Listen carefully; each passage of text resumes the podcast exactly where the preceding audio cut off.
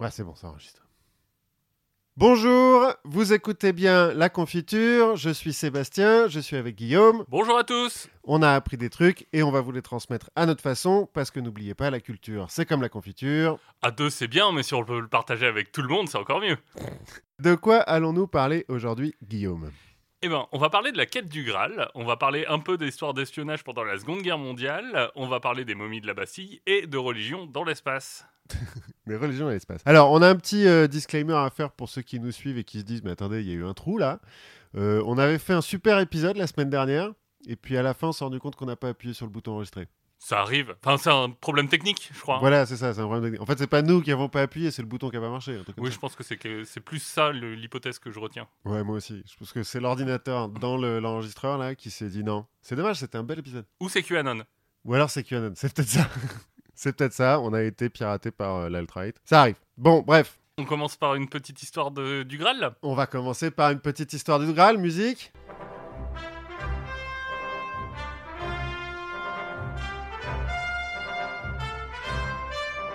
Donc on va parler de la quête du Graal qui, comme tout le monde le sait, euh, gît maintenant sous les ruines d'un temple dans le canyon du Croissant de Lune, quelque part dans la région d'Alexandretta. Vers la Jordanie.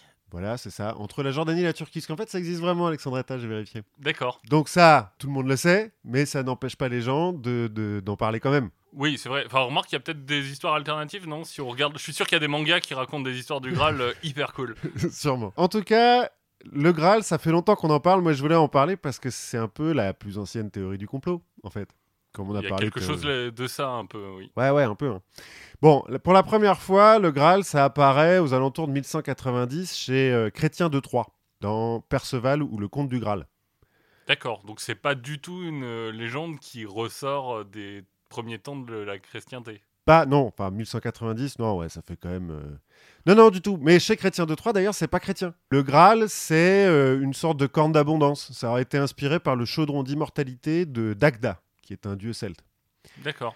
Mais quand euh, Perceval le trouve et tout, alors il y a une lance, euh, il y a le château du roi pêcheur, etc. Mais on parle pas de, de, de chrétienté. Graal, à l'origine, ça veut dire, ça vient du latin, ça veut dire plat à large bord. Alors ça serait un plat à poisson ou un plat à viande ou un saladier, quoi. D'accord, c'est euh, juste pour le barbecue. Ouais, plus ou moins. Et c'est- en vieux François, il y a, y a des mots, en fait, euh, gradal, je crois, qui est encore utilisé dans le sud de la France. C'est du vieux François, quoi, Graal. Oui, je ne sais pas si on considère les mots utilisés dans le sud de la France comme encore français. Comme des vrais mots. On va pas rentrer dans, dans ce truc-là.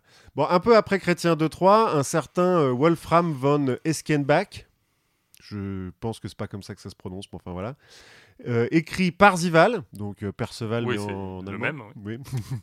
Sauf que chez lui, le Graal, c'est plus un saladier, c'est une pierre, en l'occurrence euh, l'émeraude qui serait tombée du front de Lucifer, et dans laquelle euh, on aurait creusé donc un vase. D'accord, c'est déjà un peu plus cool. C'est déjà plus cool. On, on passe du plat à brochette à- au vase en émeraude. euh, Ouais, c'est un peu mieux qui vient de Lucifer, donc petit lien euh, avec la chrétienté, mais vite fait. Et aux alentours de 1199, donc toujours euh, quand même dans la même décennie. hein. Je dis aux alentours parce qu'à l'époque, euh, Oui. on n'a pas des, des- des- Bah, comme on l'a vu euh, la dernière fois avec l'épisode qu'on n'a pas enregistré. Oui, au Moyen Âge. Au Moyen Âge, l'histoire est un petit peu Voilà, chancelante. voilà, c'est pas hyper précis. Bref, donc aux alentours de 1199, Robert de Boron, dans l'histoire du Graal et euh, Joseph d'Arimathie, donc qui sont deux de ses productions. En fait, Robert de Boron, c'est le premier à faire l'assimilation entre le Graal et le Saint Calice, qui est euh, donc le, le verre, le calice, qu'a utilisé Jésus pendant la scène.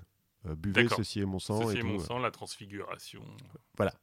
Donc, dans, chez Robert de Boron, dans Joseph d'Arimathie, Joseph d'Arimathie récupère le sang de Jésus sur la croix dans ce dit Saint Calice, qu'il aura récupéré auprès de Ponce Pilate. Ah oui, donc euh, le truc, les deux quoi. D'abord, euh, ceci est mon sang, et puis après, c'est du vrai sang. C'est le même verre, parce qu'ils en avaient qu'un seul à l'époque. Donc, euh, Ouais, ça coûte cher. bah, ça coûte cher, ça. En même temps, Joseph d'Arimathie est censé être riche, parce que Joseph d'Arimathie, alors on ne sait pas s'il existait, hein, je vais pas euh, rentrer dans ce débat, on n'a pas de preuve directe de l'existence de Jésus-Christ, mais on va dire qu'il n'y a pas de fumée sans feu. Oui, il y, a- il y en a peut-être. C'est peut-être un mec, plusieurs personnes. Enfin, voilà. Bon, on va pas rentrer dans ce débat. L'existence réelle de Joseph d'Arimathie, elle est encore plus ténue, hein, parce que euh, il apparaît dans les trois évangiles euh, les plus connus et dans l'évangile selon saint Jean. Mais euh, dans les évangiles, c'est juste le type qui demande à Pilate de pouvoir décrocher le corps de Jésus et de le mettre dans un tombeau. D'accord. Il est censé être membre du Sanhédrin, qui est euh, un peu le, le tribunal suprême euh, de, Des pharisiens des Juifs, en fait, parce que les pharisiens, certains C'est une- pharisiens sont au Sanhédrin, mais il n'y a pas que. Mais il est euh, quand même sympathisant de Jésus. Alors chez gens, c'est en secret, mais euh, Oui, ils sont canailles. ouais, si on veut, ou, euh, ou il a vu la lumière, quoi. Bon, donc voilà, Ce- selon Robert de Boron, donc Joseph d'Arimathie, après avoir récupéré le sang de Jésus euh, dans le Graal, le Saint Calice, se fait enfermer, alors soit par le Sanhédrin, soit par Pilate. En fait, il y a plusieurs versions. Parce que euh, à l'époque, le plagiat, on connaît pas trop. Donc quand un mec écrit un truc, bah, il y a d'autres mecs qui réécrivent la même chose. En croisant les preuves et en s'assurant Oui, que tout est bien juste euh, et sourcé. Bien sûr, bien sûr. Et donc, euh, Joseph d'Arimathie est enfermé, donc 40 jours ou 40 ans. Il se nourrit grâce au Graal, qui est donc toujours une corne d'abondance. Euh, à cette époque-là, il donne pas la, vie euh, éternelle, hein, juste c'est une, corne d'abondance. Et alors, il s'enfuit, ou il se fait libérer, ou il est téléporté par Jésus à Arimathie, on va voir un peu plus tard. Jésus qui, pendant ce temps-là, était peut-être aux États-Unis ou en Corée. On sait pas trop. On sait pas Là, trop ce qu'il faisait, euh, bon. il, il est censé être mort en même temps. On sait pas combien de temps ça prend de, de résurrecter, quoi. Ouais. Ouais, Hashtag blackout. Ouais, voilà, en plus, on sait pas. Euh, donc, il... il est libéré, Joseph d'Arimathie, et donc, selon les versions, ou lui-même, ou son fils, ou son beau-frère, que pourquoi pas, ramène le Graal en Angleterre et le cache sur l'île d'Avalon. Donc là, on est dans les légendes arthuriennes. Oui. L'île d'Avalon qui a été identifiée à l'abbaye de Glastonbury, qui est une vraie abbaye qui a existé à Glastonbury, donc dans le sud-ouest de l'Angleterre. On pense que c'est un petit peu un coup de pub hein, de la part des, des mecs de Glastonbury en disant Ouais, ouais, ouais, Avalon, euh, c'est chez nous. Bien, bien sûr, c'est chez nous. Comme, euh, je sais plus, je crois que c'est à Guildford où tu as la table ronde. Oui, sûrement. Ça, il doit y en avoir plusieurs aussi des tables rondes. Bah, je, je sais pas parce que je crois que c'est à peu près euh, admis Guildford a réussi à, À dire que à dire non, c'est à nous. c'est à nous. Bah, en tout cas, Glastonbury, donc, ils prétendent être Avalon. Euh, en fait, l'abbaye, donc, elle a été fondée historiquement au 7e siècle, si on en croit euh, la légende, bah, par Joseph d'Arimathie lui-même, donc au 1er siècle, hein, mais donc au 7e siècle. Et puis, elle crame en 1184, et en 1191, pendant qu'ils ils creusent pour euh, faire les fondations de la nouvelle église, l'abbé du coin, que 1191, on a déjà euh, Chrétien de Troyes au moins Oui. qui a publié. L'abbé du coin dit euh, Oh là là, attendez, on a trouvé un truc formidable, on a trouvé un tronc euh, de chêne creux dans lequel il y a deux squelettes, une croix en argent sur laquelle il y a marqué Sigil le célèbre roi Arthur euh, sur l'île d'Avalon. C'est bien une preuve. Ah bah, euh, il y a peu de faussaires à l'époque. Peu, très peu. Parce que je crois que l'apparition des faussaires date de 1937. Voilà, c'est ça. Avant, pas, pas du tout de, de faussaires. Donc la rumeur se répand. Lui, ça marche. Hein, L'abbaye de Glastonbury, euh, bah, pendant plusieurs siècles, ça va bien marcher. Bon, après, c'est une abbaye catho. Donc quand les Anglais arrêtent d'être catho, bah, ils crament l'abbaye. Et du coup, le roi Arthur, on n'a pas non plus vraiment de preuve de son existence. Non. Non, non, non, du tout. On- Alors, il y a des mecs qui disent oui, c'est peut-être un général romain, c'est peut-être un chef de guerre d'un coin et tout, mais pas de vraie preuve. Donc, euh, euh, ça, on est toujours au XIIe siècle. Je disais, ça vient pas de nulle part. hein. Chrétien de Troyes, a priori, il serait inspiré par des, des poèmes gallois ou irlandais. Robert de Boron, donc, euh, par les évangiles, hein, Joseph d'Arimathie. Notamment par l'évangile de Nicomède, alors qui est une évangile apocryphe. hein. Oui. Euh, Nicomède, dans l'évangile selon saint Jean, c'est le type qui aide euh, Joseph d'Arimathie à décrocher Jésus et à le mettre au tombeau. Son nom a donné Nigo, D'accord. euh, parce que dans l'évangile selon saint Jean, il pose des questions cons à Jésus. Et il a sculpté plusieurs crucifix. Nicomède Dont, oui, dont un donnera naissance à une légende dont on a parlé la fois dernière, Exact. mais dont vous ne saurez rien avant quelques temps. Quand on réenregistrera cet épisode. Toujours est-il, dans l'évangile de Nicomède, donc, Joseph d'Arimathie est emprisonné par le Saint-Nédrine et téléporté par Jésus à Arimathie. Donc voilà, ça vient pas de nulle part. Le- le- L'évangile de Nicomède, ça date du 4e siècle. A priori, ça a eu beaucoup de succès à l'époque parce que ça parle de Jésus qui va aux enfers, il y a un peu de fantastique et tout, c'est cool. Ah oui, ben, on pimpe un peu la religion, on, on met de l'action, Ouais, euh, voilà. un peu de cul, j'imagine. Peu- Ah, bah, ça reste des chrétiens quand même, hein, les mecs. Mais bon, voilà. Donc tout ça, ça a eu du succès parce que c'est marrant quand même à lire, hein, Chrétien de Troyes et tout. Moi j'ai lu ça quand j'étais gosse, mais aussi parce que ça a été un peu poussé par l'Église et les rois euh, de l'époque, parce que donc on est euh, 1190 et quelques. On se souvient dans l'épisode de Saladin que euh, en Terre Sainte, les croisés se sont pris une peignée euh, en 1187. Ils ont perdu Jérusalem. Oui. Et donc, il faut un petit peu remotiver la populace pour les croisades. Et donc, ces histoires de Graal et tout, bah, ça réveille un petit peu l'idée que euh, au Moyen-Orient, il y a peut-être des reliques. Il y a des trésors à aller chercher. Voilà, il y a des trucs à aller chercher. Donc, on pousse un petit peu ces histoires de Graal. Certains historiens pensent aussi que c'est pour euh, justifier la croisade contre les Albigeois. Euh, ça, c'est euh, entre 1209 et 1229, donc dans le sud de la France, euh, Oui. du côté d'Albi. Parce que, selon une tradition provençale, Marie-Madeleine, qui est la prostituée que, que Jésus sauve, que le, celui qui n'a jamais péché lui lance la première pierre. Voilà, voir euh, avec lequel, euh, il- avec laquelle il aura un enfant, euh, suivant Dan Brown ou je sais plus qui. On va en reparler, on va en reparler. Toujours est-il, selon les traditions provençales, Marie-Madeleine aurait fui la Palestine pour atterrir au Sainte-Marie de la Mer, donc dans le sud de la France, et finir sa vie au sanctuaire de Sainte-Baume. Et donc, Comme les gitans. comme les gitans, et bah un petit peu dans la même idée, euh, on pousse l'idée que ces enfoirés d'Albigeois, ils doivent avoir caché des reliques qu'a ramené Marie-Madeleine. Donc il faut aller faire une croisade pour les cramer. Les Albigeois, euh, c'est juste une secte chrétienne, les types ils sont végétariens, euh, ils croient pas au mariage, mais à part ça, euh, voilà quoi. Bref, évidemment, avec tout ça, bah, il y a toute une pelletée de Graal hein, qui sont ramenés euh, des croisades. Il y en a un certain nombre qu'on peut encore voir. Il y a le calice de Valence, par exemple, qui est en onyx. Alors, euh, on a rajouté euh, des pierres précieuses et de l'or dessus, hein, pour que ça fasse un peu mieux. Oui, J'imagine que l'onyx, on en trouve beaucoup en Palestine. Alors, on en trouve, D'accord, ceci dit. d'accord. Au moins, on en L'onyx, c'est pas ultra rare. C'est un peu précieux quand même comme truc, mais, euh, mais on en trouve. Il y en a une autre en onyx, c'est le calice de Jérusalem, qui se trouve à la basilique de Léon, toujours en Espagne. Bon, pareil, hein, or, tr- pierre précieuse dessus, mais qu'on a rajouté après. Parce que les mecs, quand même, ils se disent, euh, ouais, personne va nous croire que Jésus, il avait un truc en or avec des pierres précieuses. On va dire qu'on l'a rajouté Et après. qu'on a laissé ça au mec qui était en prison. hein, On lui dit Oui, Tiens, garde tes, tes pierres précieuses en général. ça marche toujours, ça. On en a, on a le Sacro-Cratino à Gênes. À l'origine, on disait qu'il était en émeraude, comme euh, dans la version de Von euh, machin De truc. Lucifer, de Wolfram, là, de notre Euh, ami. Wolfram, voilà. On va dire juste Wolfram parce que son nom est vraiment trop imprononçable. Donc, comme dans la version de Wolfram, en fait, quand Napoléon euh, prend l'Italie et donc récupère le Sacro-Cratino, il fait analyser un peu ça par les scientifiques de l'époque, enfin analyser, euh, Ouais, genre, il y a un mec qui lèche, quoi. oui, qu'il le regarde à travers la lumière et qui dit bah non, en fait c'est pas de l'émeraude, c'est juste du verre euh, teint en vert. Euh, donc ça c'est à Gênes toujours, c'est revenu à Gênes. On a le vase de la basilique Sainte-Sophie qui a été à Troyes pendant longtemps, qui était en jaspe et en argent. Et le calice d'Antioche qui est au Metropolitan euh, Museum de New York, Mhm. qui est en argent massif et dont on pense maintenant que c'était une lampe à huile. Peut-être que ça peut avoir. Finalement, c'est juste un vase, hein, donc ça Oui. peut euh, servir. à-. C'est l'occasion qui fait le larron. Voilà, c'est ça, une lampe à huile, c'est rien de plus qu'un verre dans lequel t'as mis de l'huile quoi. Bon tout ça, euh, clairement, euh, c'est des coupes de charpentier. He chose poorly. Bah oui, euh, Ouais. l'onyx, l'émeraude. euh, le- clairement, un charpentier pauvre de Palestine a ça pour, pour dîner avec ses potes. C'est normal. D'ailleurs, Charpentier, peut-être qu'on fera un jour un petit truc, euh, mais je crois que Charpentier, c'est un petit peu un problème de traduction. Il y a des chances. euh, parce qu'en fait, je crois que le mot juif, euh, c'est euh, constructeur de maison. Ah, ça se trouve qu'il était architecte en fait. P- ouais, ou maçon. quoi. Ah non, commence pas à dire qu'il était maçon parce qu'on va voir que Ouais, ça ouais. remonte loin, hein, ces histoires. Donc bref, donc on ramène euh, des, des Graals, mais on ramène aussi des bouts de la Sainte Croix, de la Sainte Lance, du Saint Suaire, de la Sainte Éponge. Parce qu'il y a une Sainte Éponge. Oui, j'imagine. C'est l'éponge dont, dont on s'est servi pour donner du vinaigre à, à Jésus quand il était sur la croix. Du vinaigre.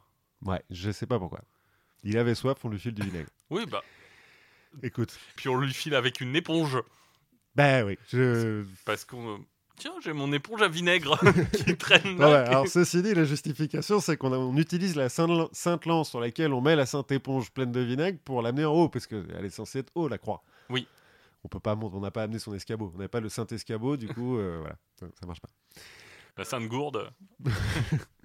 Bref, tout ça, ça se tasse un petit peu. On en parle un petit peu dans la littérature. Il y a une petite référence dans le Pantagruel de Rabelais au sang gréal, donc en vieux François, le Saint Graal. Mais ça se tasse. Et puis, fin 18e, début 19e siècle, on a euh, un peu l'essor de la franc-maçonnerie, euh, la mode de, l'occultisme, et on se met à parler de, de certaines choses. Alors, par exemple, il y a des francs-maçons, certaines obédiences francs-maçons, qui prétendent descendre des Templiers. Parce Oui. que ça fait bien. Ouais, ça fait toujours bien. Ça fait toujours bien, sauf que les Templiers, ils ont quand même été euh, accusés de, de sodomie, de blasphème, d'hérésie, euh, d'usure, de trucs pas terribles. Donc il faut un peu redorer leur blason. C'est marrant de mettre, euh, tu vois, genre hérésie, sodomie, blasphème et usure. C'est des. C'est un peu des crimes dont on n'a plus l'habitude. Oui, moins. Tu vois, Pas usure. Oui, non, usure, c'est même plus un crime. Si, si t'avais des manifestants qui demanderaient la tête de Macron euh, pour euh, usure et sodomie, Oui, ça ferait bizarre. je suis pas sûr que je manifesterai avec eux. Donc il faut redorer un peu leur, blason, et donc on prétend à cette époque-là que les Templiers étaient en fait formés pour défendre le Graal, pour trouver et ensuite défendre le Graal. Euh, Il y a un certain Joseph van Hammer Purkstal, qui est orientaliste, c'est-à-dire euh, pseudo-historien, hein, mais qui est aussi traducteur. C'est un mec qui a traduit Les Mille et Une Nuits, qui a traduit une histoire de l'ordre des assassins, là, à la moute, Oui. euh, Le Vieux sur la montagne, tout ça. donc en fait, c'est un vieux en robe, quoi. Qui c'est? Joseph van Ouais. Euh, Enfin, je sais pas, moi, tu me dis orientaliste, euh, je vois un, un vieil homme blanc, un peu bouffi, avec un turban et des robes de mage. c'est possible. c'est possible. C'est Euh, peut-être que j'ai trop regardé Alistair Crowley. Peut-être. Toujours est-il, euh, Joseph, là, euh, Van Hammer Purkstal, il s'appuie sur une espèce de rumeur. En gros, entre le moment où Philippe le Bel ordonne euh, l'arrestation des Templiers et leur arrestation effective, il se passe euh, entre un mois et quelques jours. Et il y a une rumeur qui veut qu'une charrette de foin ait quitté mystérieusement le temple en pleine nuit, le temple à Paris, euh, en pleine nuit pour une destination secrète. Alors, si je me réfère à ce que je connais du Moyen-Âge et des charrettes de foin, normalement, il y a un assassin dedans qui se cache. Bah, selon Joseph Van Hammer Purkstal, il y avait le Graal. C'est logique. oui, sûrement. C'est logique. D'où, euh, voilà, justification. Les Templiers protègent le Graal, les francs-maçons sont des héritiers des Templiers, et donc euh, tout va bien, euh, tout va là-dedans. Sont des héritiers, voire en fait, les Templiers étaient des francs-maçons secrets. Parce que la franc-maçonnerie, à l'époque, on prétend aussi qu'elle a été fondée par Hiram, qui est l'architecte du temple de Salomon. Oui, il faut, il faut euh, revenir à une confrérie euh, millénaire d'architectes. Voilà. Donc là, on lance un petit peu le côté les Templiers sont liés au Graal à partir donc du, du 19e siècle. En 1906, autre théorie, un certain Joséphin Péladan. C'est joli Oui. comme nom. Il n'est pas resté dans la postérité. Enfin, en tout cas, moi, je Pas trop. jamais entendu parler de lui. Bah voilà, parlons de lui un peu maintenant. C'est un mec qui, qui se veut écrivain. euh, Bon, il n'y a pas forcément beaucoup de succès, succès, mais lui trouve une nouvelle théorie. Il prétend que le Graal aurait été gardé par les Cathares, c'est le nouveau nom des Albigeois. Oui. Parce qu'au 19e siècle, on se met à les appeler Cathares. Pourquoi pas Euh, Donc dans le sud de la France, au château de Montségur. Le château de Montségur a vraiment existé, c'était une des dernières places fortes Place forte. place forte albigeoise. Et en fait, euh, Joséphin Péladan, il identifie le château de Montségur au château de Montsalva, qui apparaît dans le Perceval de euh, Wolfram. Qui est un ouvrage historique, rappelons-le. Rappelons-le. Parce que, en fait, il fait un peu d'étymologie. Euh, Montsalva, ça veut dire le mont qui sauve. Montségur, ça veut dire le mont de la sécurité. Il dit, bah, c'est pareil, quoi. Et qui s'appelle Rio Kezak. Ouais, plus ou moins. Et donc, nouvelle théorie, le Graal aurait été protégé par les Cathares. Et en 1244, quand le château de Montségur euh, tombe, le Graal est exfiltré en secret et gardé par les Templiers, puis quand il tombe, par les Rose-Croix. Ce qui est assez intéressant, c'est que en fait, à chaque fois, c'est que des gens qui se font défoncer par l'Église. Bah oui, parce que du coup, euh, en fait, l'Église ne veut pas qu'on retrouve le Graal. Je sais pas pourquoi, mais. Bah oui, c'est ça. tu dis, soit vraisemblablement, il y a quand même des chances pour que eux l'aient. Oui. Enfin, proportionnellement, en termes de, de puissance, euh, c'est une époque où ils sont assez forts. Et puis, d'un autre côté, pourquoi est-ce qu'ils se mettent pas d'accord avec les gens qui euh, ont le Graal? Bah, surtout que les Templiers, ils sont censés. euh, Appartenir à l'Église. Ouais, ne rendre compte qu'au pape même. Donc s'ils ont effectivement le Graal, bon. Les Rose-Croix, après, là, on rentre dans la société secrète, donc euh, pourquoi pas. D'ailleurs, Joséphin Péladan, pour un petit peu soutenir son truc, il va fonder l'ordre du Temple de la Rose-Croix.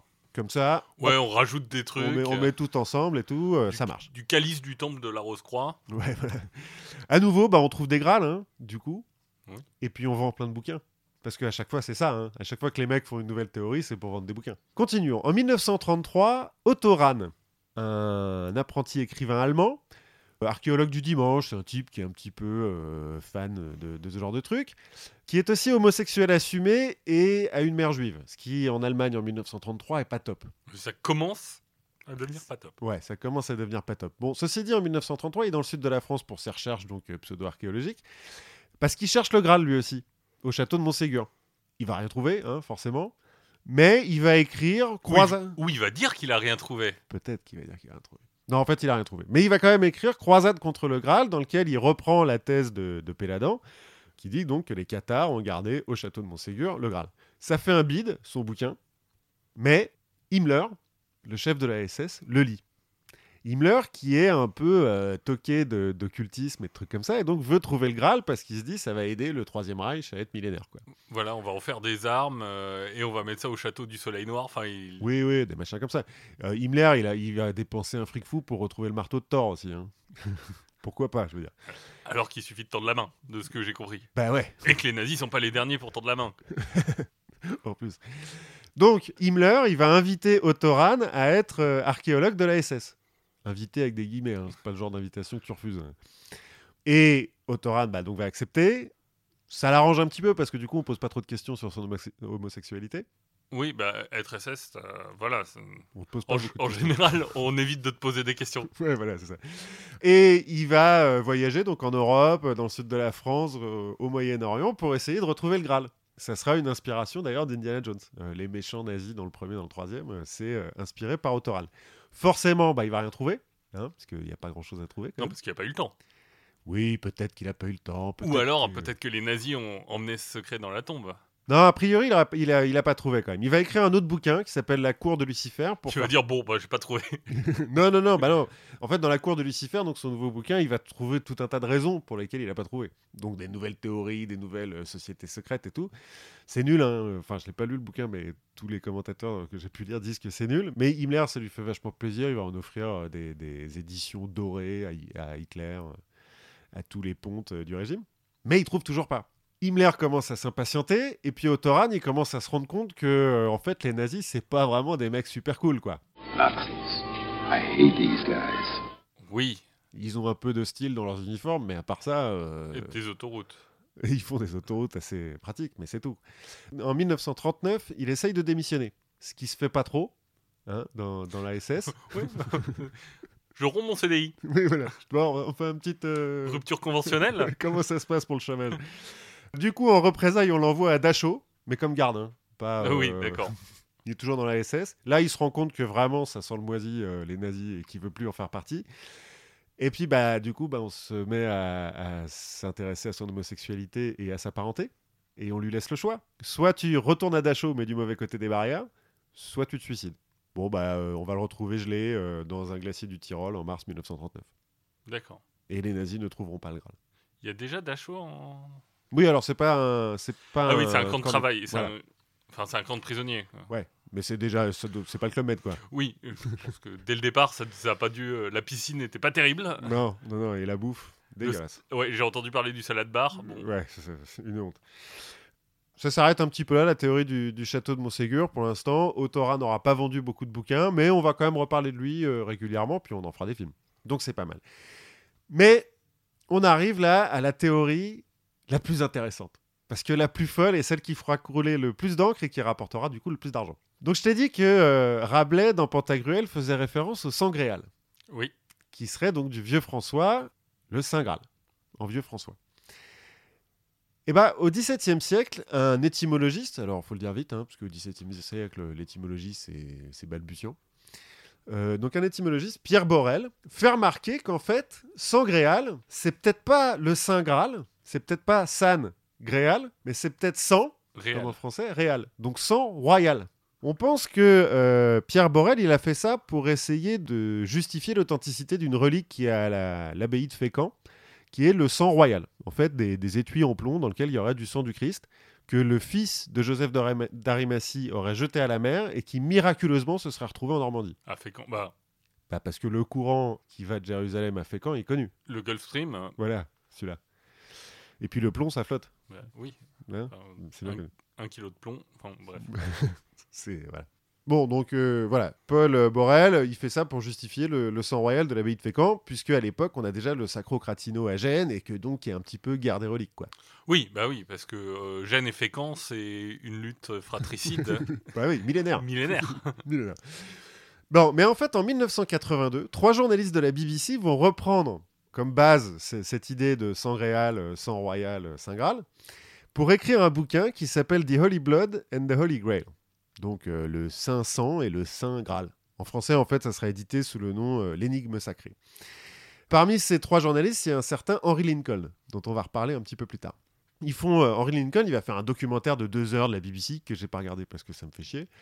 J'ai préféré regarder Indiana Jones pour avoir des, des... Des sources claires, sûres, Ouais. nettes et précises. Bien sûr.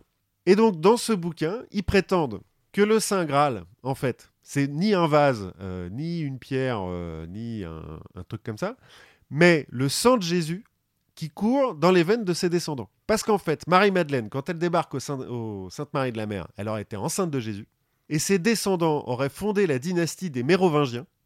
D'accord. Donc, Donc, euh, Clovis, donc euh, le, fils, le fils de Jésus, qui est deuxième géné. Ouais, c'est ça. Du coup, deuxième génération. Alors peut-être, bah non, parce que euh, c'est Mérové, c'est le grand-père de, de, de Clovis, pour ça qu'on appelle ça les Mérovingiens. Oui, et je euh, crois que c'est même pas sûr. Ouais, Je, je crois que c'est même pas sûr que Mérové ait jamais existé. Mais peut-être il y a eu des dis Mérovés après dans la, dans la lignée. mais- Oui, mais peut-être que je dis des bêtises, mais je crois qu'on n'est pas forcément sûr que Mérové ait existé.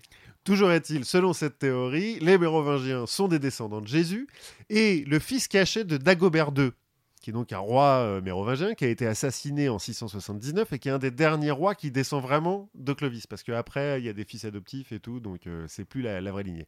Et donc le fils caché de Dagobert II aurait été caché par les Cathares dans le sud de la France, puis par le prieuré de Sion, une fois que Oui. les Cathares euh, ont arrêté, le prieuré de Sion qui aurait été fondé à l'abbaye de Notre-Dame du Mont Sion, près de Jérusalem, par Godefroy de Bouillon en 1099. Oui, donc il y a- il y, a quand même, euh, il y a quand même 1000 ans où. Oui, on sait pas, ils étaient dans le sud de la France. Pendant 1000 ans dans le sud de la France, en 1099, le Sion, qui reprend donc euh, le, le travail des Cathares, même si les Cathares existent toujours, puisqu'ils vont Oui. tomber euh, deux siècles plus tard, un siècle plus tard. Et donc, ensuite, le prieuré de Sion aurait perduré secrètement, alors d'abord au sein des Templiers, puis au sein des Rose-Croix et des Francs-Maçons, et aurait été dirigé par, entre autres, Nicolas Flamel, Léonard de Vinci, Isaac Newton, Victor Hugo, Debussy, Jean Cocteau, Oui, c'est la Ligue des Gentlemen extraordinaire un peu. un petit peu. Bon, au milieu de tout ça, il y a aussi des nobles, euh, des prétendants au trône, euh, des trucs comme ça. Et donc, le but actuel du prieuré de Sion serait... Aujourd'hui, ça doit être un Clinton, non? Oui, sûrement. Ou un Rothschild, euh, faut voir. Ou Soros. Ah, peut-être Soros. Peut-être Soros. Et donc, en tout cas, de nos jours, le prieuré de Sion aurait pour but d'unifier l'Europe sous le règne du grand monarque mérovingien prophétisé par Nostradamus lui-même, Bah oui.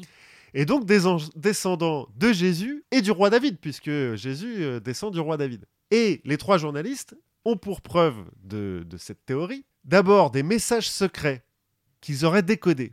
Messages secrets qui ont été publiés euh, dans un bouquin euh, qui a été publié dans les années 60, on va en reparler. Mais donc, ils ont décodé des messages secrets qui auraient été trouvés par l'abbé Saunière à Rennes-le-Château, Oui, j'allais dire euh, la Bessonnière, ça me dit quelque chose. le trésor de Rennes-le-Château. Ok, hop, on se raccroche à Rennes-le-Château. Ouais, donc cette fois-ci, le trésor, c'est des parchemins dans lesquels il y a des messages codés qui parlent du prieuré de Sion. Qui ont Et été traduits avec l'aide des spectres d'Amityville. non, non, en fait, les mecs ont décodé le truc parce que c'est caché, tu vois, genre tu prends euh, la première lettre Oui. de chaque mot ou un truc comme ça. Et autre preuve, les protocoles des sages de Sion, qui en fait seraient un document interne au prieuré de Sion, qui aurait été transformé en, plan- en pamphlet antisémite par euh, un mystique russe euh, en manque de publicité. Oui, ou les services secrets russes. hein. En l'occurrence, les services secrets du tsar. Bon, Peut-être. Toujours est-il, à la base, c'est une preuve du prieuré de Sion, de l'existence du Sion. Et enfin, dernière preuve, les deux dossiers secrets d'Henri Lobineau qui ont été retrouvés à la Bibliothèque nationale de France. Donc là, on a un peu le grand chelem de euh, Ouais. la, la théorie du complot. On a les Templiers, les Rose-Croix, les francs-maçons, Nostradamus, Jésus, le prieuré de Sion, les protocoles des sages de Sion. il nous manque les Illuminati. Bon, ah, dans le tas, euh, je dis Rose-Croix, euh, Oui, d'accord. francs-maçons sont dans le tas. Et bon, c'est un peu vieux, donc ils ont pas, ils avaient pas les reptiliens, Ouais, ils n'avaient pas encore les reptiliens les aliens. mais c'est quand même une belle histoire. Ouais, je pense que en remontant un petit peu au roi David et tout, on aurait pu mettre des aliens quand même. Oui, bah, ceux Euh. qui ont construit les pyramides. Voilà. Cela. Bon, et eux, ils en parlent pas. Bon, en fait, de tout ça, il y a bien une abbaye de Notre-Dame de Sion, à côté de Jérusalem, qui a bien été fondée par Godefroy de Bouillon.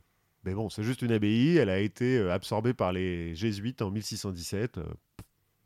Le prieuré de Sion a bien existé. C'est une euh, association loi 1901 fondée en 1956 dans un HLM à Annemasse par Pierre Plantard. Le, le fameux, mais, Le fameux Pierre Plantard. mais je crois que c'est un HLM qui doit être sur euh, un vieux cimetière indien ou. Alors à côté d'Annemasse, il y a quand même un Montsion aussi. Donc euh, c'est peut-être lié. Pierre Plantard, c'est un ancien de l'action française, c'est un pétainiste euh, pendant la guerre et tout, donc c'est un, un militant d'extrême droite, euh, catho-intégriste. Et il fonde cette assoce euh, du prieuré de Sion pour créer une chevalerie d'institutions et de règles catholiques d'union indépendante et traditionnaliste. Ce qui se réduit dans l'acronyme circuit D'accord. parce que c'est Oui. cool de faire des acronymes quoi. Mais bon, en gros l'idée euh, du mec c'est de recréer une espèce de chevalerie euh, catholique pour aider euh, la veuve et l'orphelin. Il va en fait l'association va Enfin, l'orphelin, euh, blanc. enfin blanc ou, ou peut-être même noir, mais tant qu'il est converti. Oui, voilà. C'est celui qu'on aide quoi. Oui.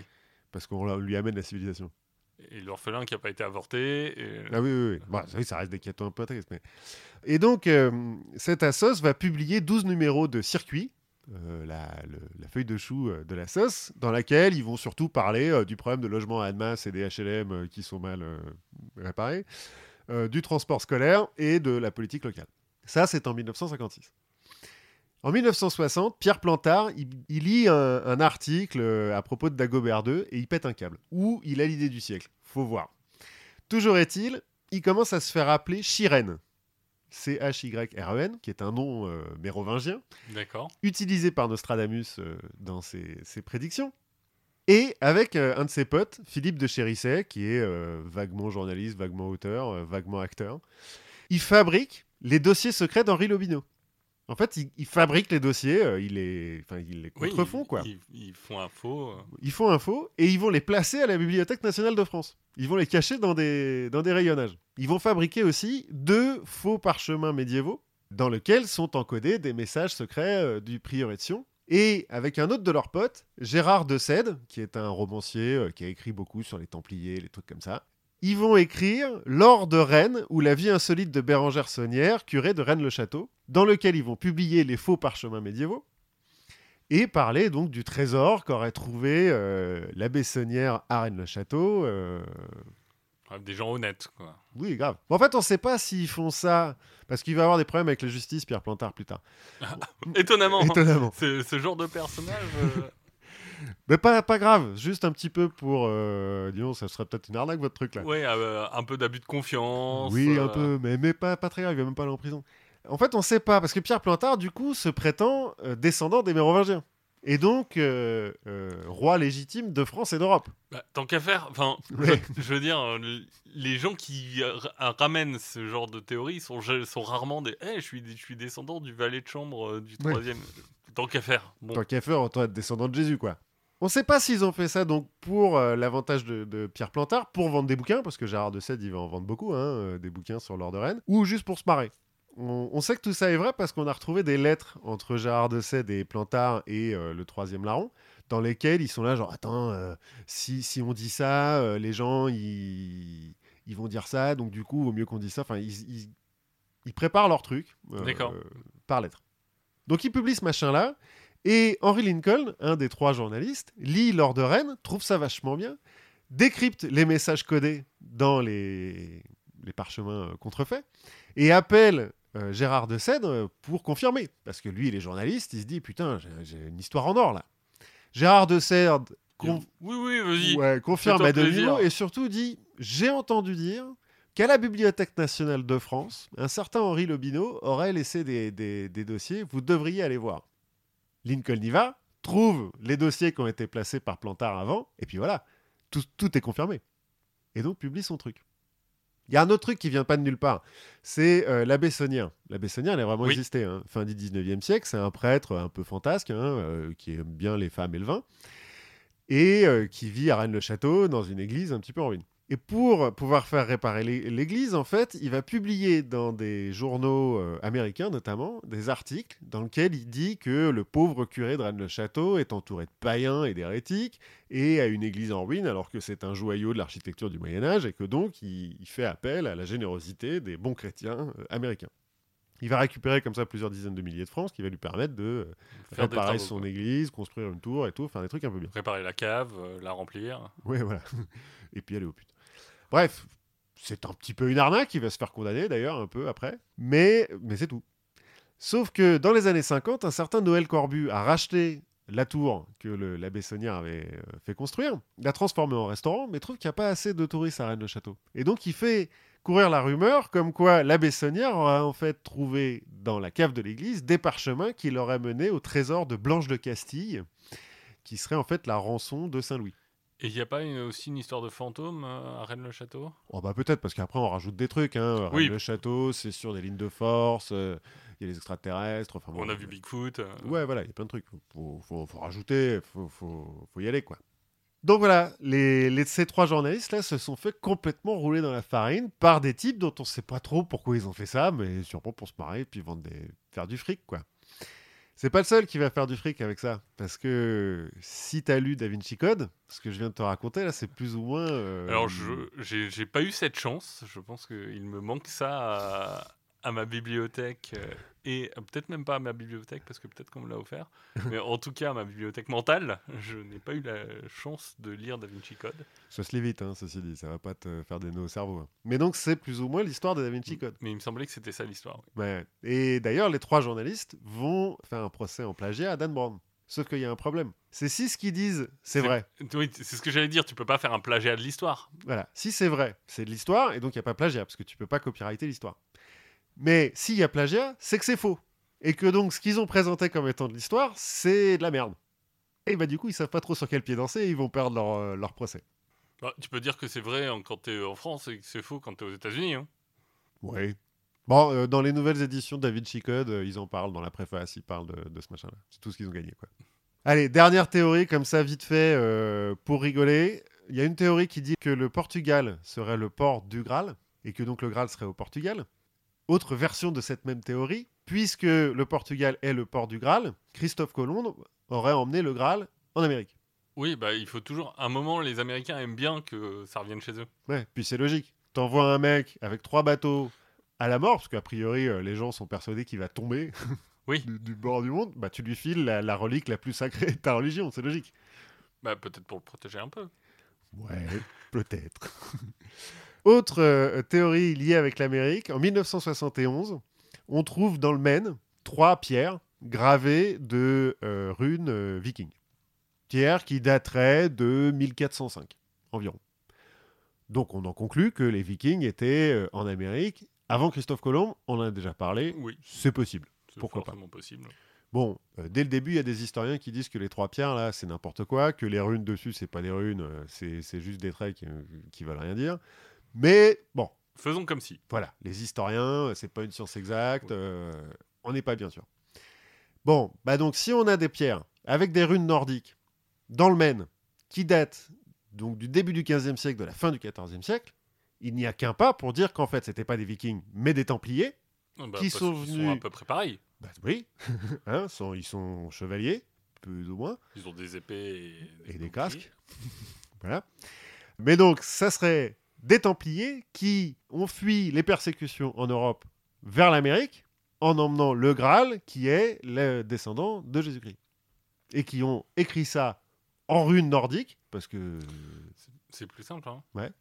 c'est- Comme, exactement comme euh, les Mormons ont, ont écrit, euh, enfin sont allés, ont emmené Jésus en Amérique et écrivaient en, en- en hiéroglyphes. Ben voilà, c'est le même genre de, de- de théorie. Bon, il y a peu de gens qui croient à cette théorie. Mais les pierres existent, on peut les voir euh, dans le musée, un musée euh, dans le Maine. Euh, voilà, bon, toujours est-il, aujourd'hui, il y a plus de 200 lieux en Europe, qui rien qu'en Europe, hein, qui revendiquent euh, posséder le Graal. Pense- J'imagine que c'est la majorité des lieux quand même. Qui sont en Europe? Oui, enfin en Oui, Afrique, oui. en Asie, je suis pas sûr qu'il y ait. Ah, mais je suis assez persuadé qu'il y en a aussi. Hein. Je ne oui, l'ai pas trouvé. Mais déjà en Amérique. En Afrique, il doit y avoir des types qui disent Mais si, si, si, c'est le, le royaume du prêtre Jean, et donc on avait le Graal, parce que voilà. Et puis. euh, En comme- Asie, bah, il y a bien une tombe de Jésus au Japon, donc euh, Voilà, il a peut-être emmené le Graal. On sait jamais. on sait jamais. Bon, finalement, c'est des théories du complot qui font pas beaucoup de mal euh, en soi, qui euh, font vendre du papier beaucoup, enfin, ou gâchent du papier, on va dire. Mais peut-être que, comme euh, Henry Jones euh, Senior, finalement, la quête du Graal, le seul but de la quête du Graal, c'est de trouver l'illumination. Oui, ce qui compte, c'est pas l'arrivée, c'est les amis qu'on se fait euh, pendant le voyage. Voilà. You have chosen wisely. Voilà, c'était la quête du Graal, c'était marrant. Et bah écoute, pour continuer sur Indiana Jones et les nazis, moi je vais parler de nazis. voilà, transition habile, ouais, pas mal. transition habile, et on va se placer environ au début de l'année 43. Mhm. Début de l'année 43, c'est pas tip top pour le Reich. Non, pas trop. Enfin, ils, ils viennent de prendre quelques branlées, notamment euh, bon Stalingrad. euh, alors je sais plus exactement à quel moment ça se termine, mais Oui, ils, ont souffert. globalement ça se passe pas très bien Non. en Russie. Et les États-Unis sont rentrés en guerre depuis décembre 41. Et ce qu'ils sentent, bah, c'est qu'il y a un moment où ils vont devoir refaire la guerre sur le front de l'Ouest et qu'il va y avoir un débarquement. Ils sont pas cons quand même. Ils sont pas cons, c'est une théorie qui se tient, ils se disent, bon, va y avoir un débarquement à un moment, mais ils savent ni où ni quand. Logique. Pour trouver où et quand, ils vont avoir recours à toute une batterie de techniques d'espionnage. Logique. Donc la première technique, c'est d'envoyer un espion et de monter un réseau sur place. Et un espion qui a vachement réussi, il s'appelle Garbo. Alors en fait, c'est Juan Puyol Garcia. Mais c'est son nom de code, bah, on est chez les espions, donc euh, Ouais, il leur faut des moules à gaufres, c'était déjà pris, donc... voilà. Donc euh, lui s'appelle Gar- Garbo, Juan Puyol Garcia, donc comme son nom l'indique, il est espagnol. ouais, En fait, l'Espagne, c'est un peu une plaque tournante parce que c'est pas vraiment nazi, puisque c'est Franco. Mhm. Mais en même temps, Franco et Hitler, ils sont un peu potes. Ils sont un peu potes, mais du coup, ça reste quand même ouvert euh, aux Anglais. Il y a Gibraltar. Et puis officiellement, l'E- l'Espagne est neutre. C'est ça, donc c'est un terrain neutre euh, où les espions vont pouvoir euh, se rencontrer, se- les informations s'échanger. Donc c'est euh, un lieu assez important de l'espionnage pendant la Seconde Guerre mondiale. Et donc, ce Juan Puyol Garcia, donc c'est un vétéran de la guerre d'Espagne, et il est rentré au gouvernement euh, espagnol, donc pas euh, tout en haut, mais il, est- il a une strate euh, intermédiaire qui lui permet d'avoir un passeport diplomatique Pratique. et qui lui permet notamment d'être envoyé régulièrement à Londres. Et ce Pouyol, en 41, il va aller prendre contact avec les nazis, en leur disant Bon, quand même, ce que vous faites, c'est cool. moi, je suis un, Je suis un peu à fond. moi, je suis un fan. J'adore. Je trouve, je trouve ça génial. Donc, je, Mon, beau-frère est juif, je peux pas le blairer. donc, je pense qu'il faut aller plus loin. Et il va prendre contact avec eux en disant Bah, Moi, je vais régulièrement à Londres. Si vous voulez, je peux tenter de vous trouver des trucs. Les Allemands, l'Abwehr, donc en fait, il y a- il y, a globalement euh, deux services d'espionnage. hein. Il y a l'Abwehr qui est le service de l'armée Mhm. et le Sicherheitsdienst, enfin en tout cas le SD, qui est le service d'espionnage de la SS. Parce qu'on est toujours un peu. euh, Parce que la SS est une entité à part entière c'est ça. Donc qui ils fait ont, ce qu'il veut. voilà, ils ont leur service d'espionnage. Donc il va passer des tests. Ils vont aussi lui apporter une formation d'espion. Parce que le, bah, le mec, il dit, moi je peux aller sur place, récupérer des infos, mais après, il y a quand même toute la partie de comment est-ce qu'on les communique. Ah ouais, donc ils lui apprennent les, les codes secrets. les codes euh, secrets, les caches, les, bonne. euh, voilà, les, les caches, euh, comment communiquer, tout ça. Donc, il va y aller, il va s'installer à Londres et va commencer à former un réseau. Et ce réseau, il va grandir, et il va grandir de façon assez rapide pour atteindre quand même 27 personnes. Pas mal. Ce qui, est, ce qui est plutôt pas mal, et 27 personnes avec des profils assez différents. euh, Puisqu'il a, alors j'ai noté, il a un étudiant vénézuélien qui habite à Glasgow.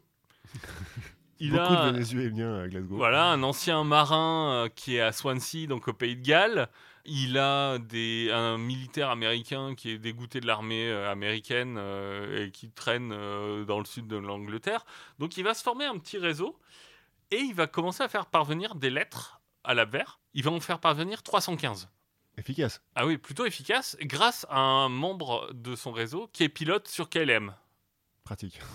On va reparler un peu des compagnies aériennes, mais c'est un peu le début des compagnies aériennes. Donc lui, il va faire parvenir ces 315 lettres, et euh, c'est des lettres qui sont assez précises. Il va donner des infos utiles. Notamment, il va leur donner tous les détails du débarquement en Afrique du Nord.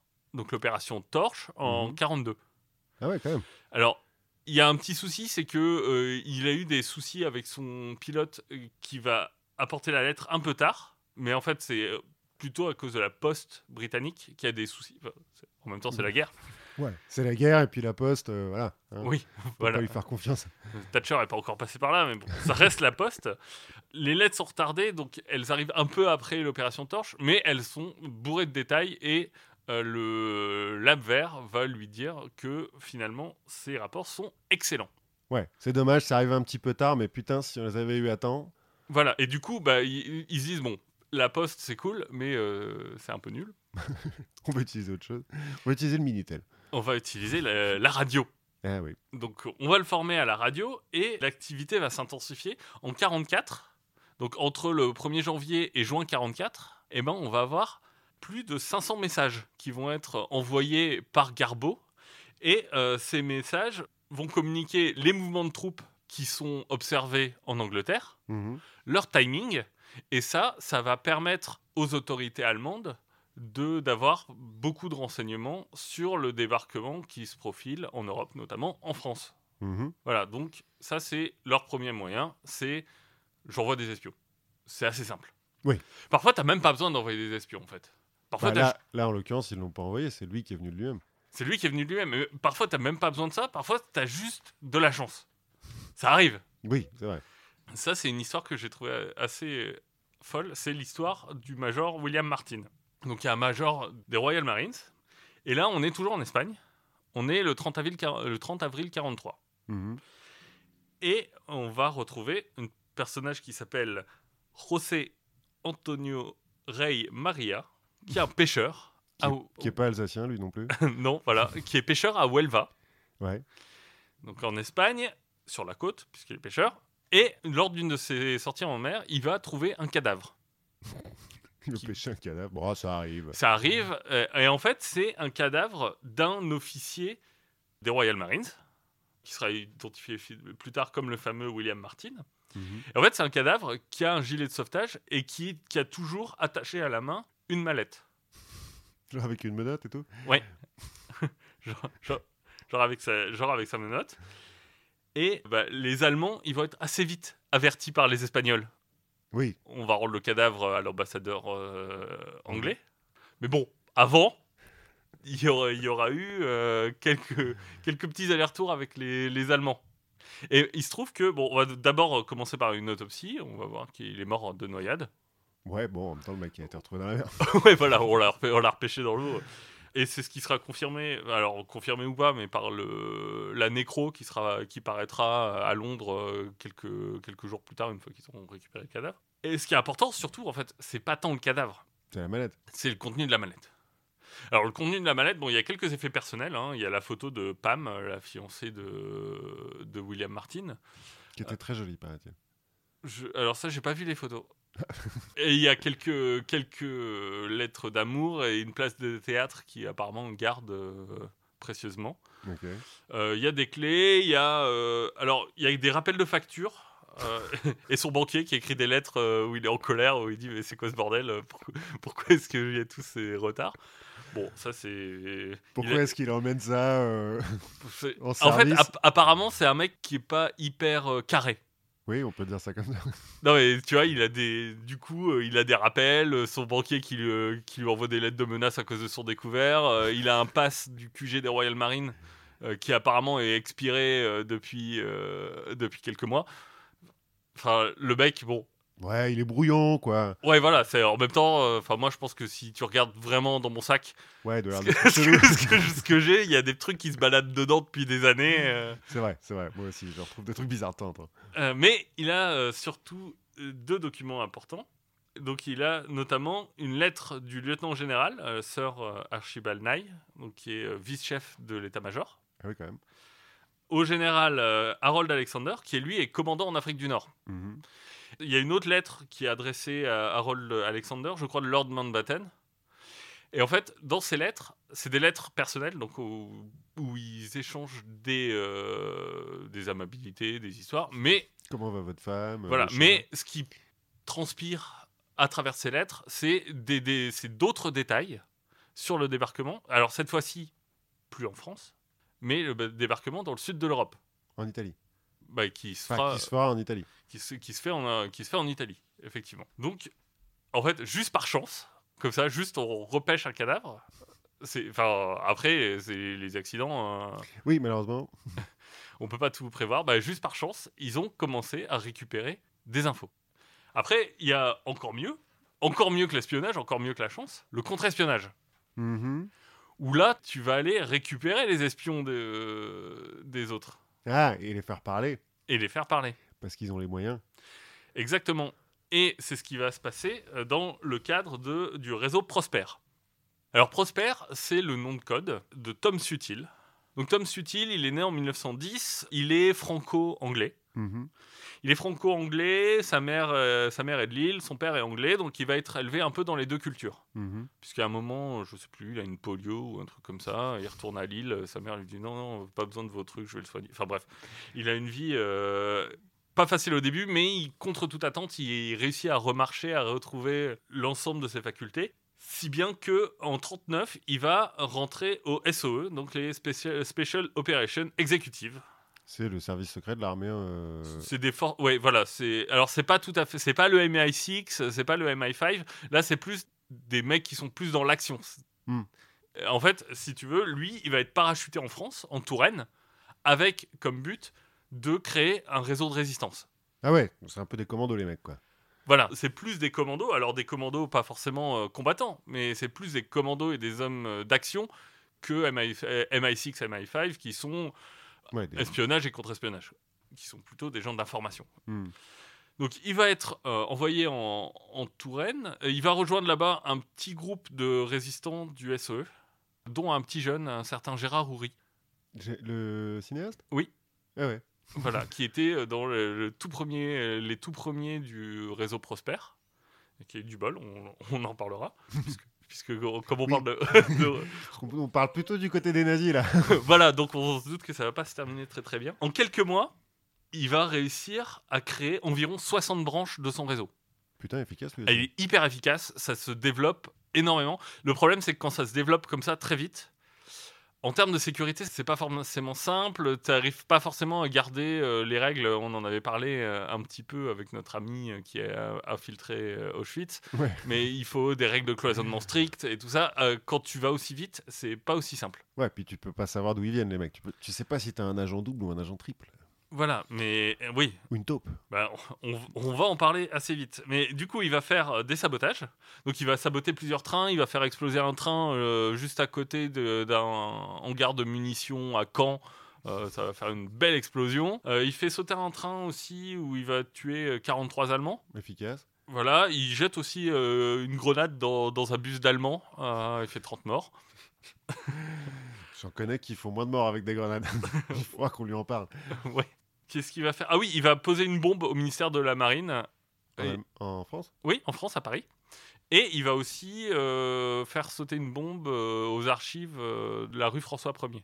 Il fait plusieurs fois du sabotage sur les trains. Enfin, c'est un réseau qui est hy- hyper efficace. Le problème, c'est que c'est un réseau qui vient de plus en plus efficace. Et surtout, il fait des sabotages.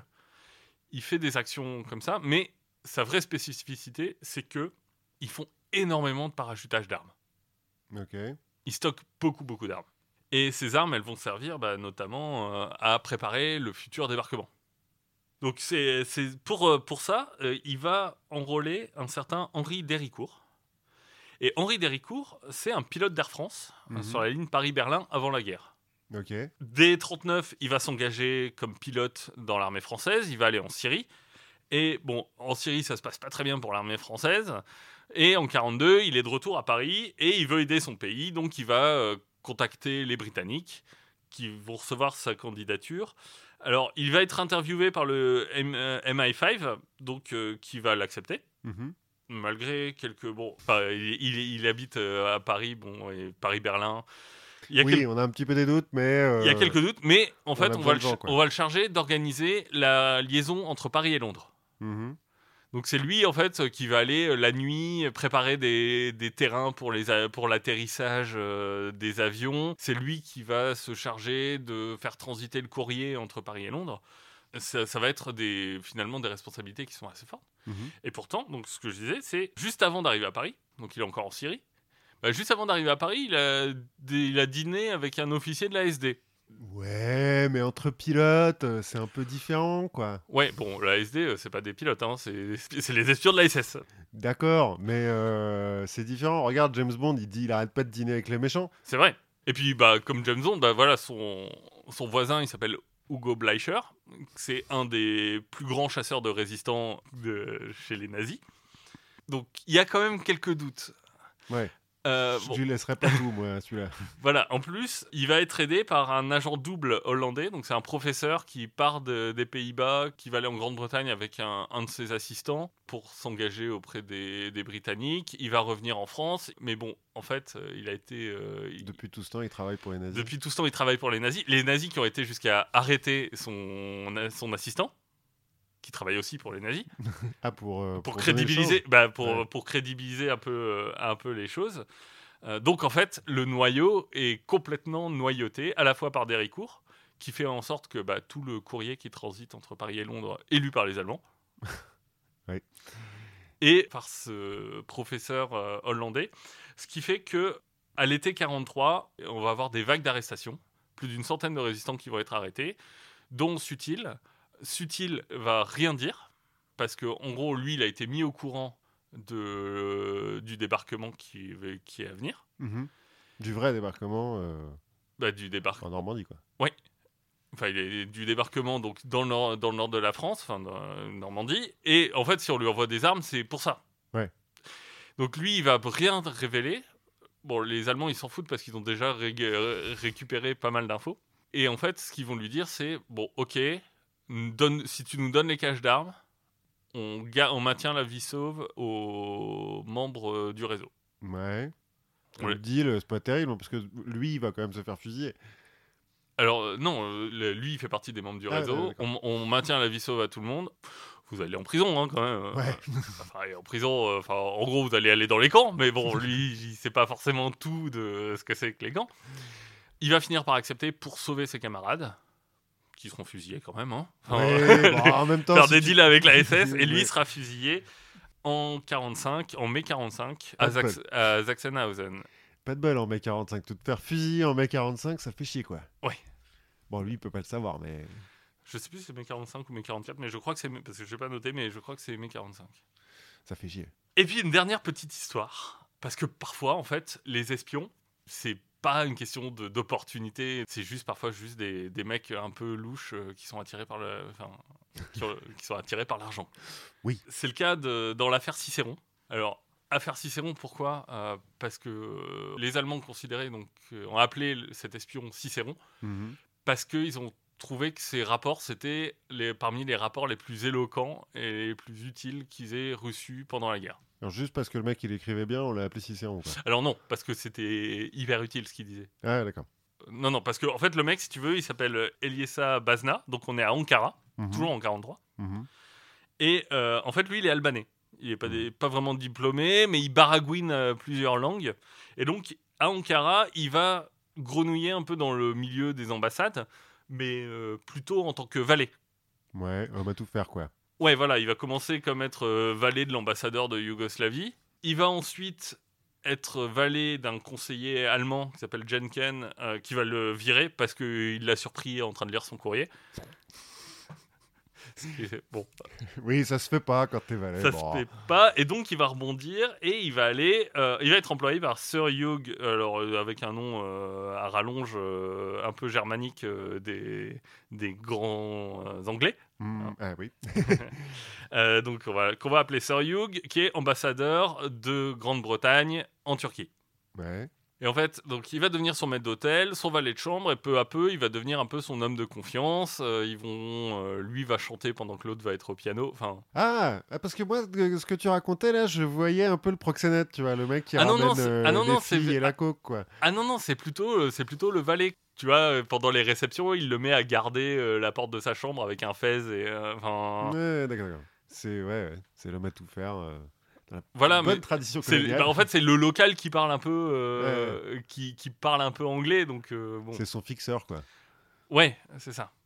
Et donc notre euh, Eliessa, notre Cicéron, il va remarquer que cet ambassadeur, il range, il a l'habitude de ranger tous ses documents dans deux cassettes métalliques, Mhm.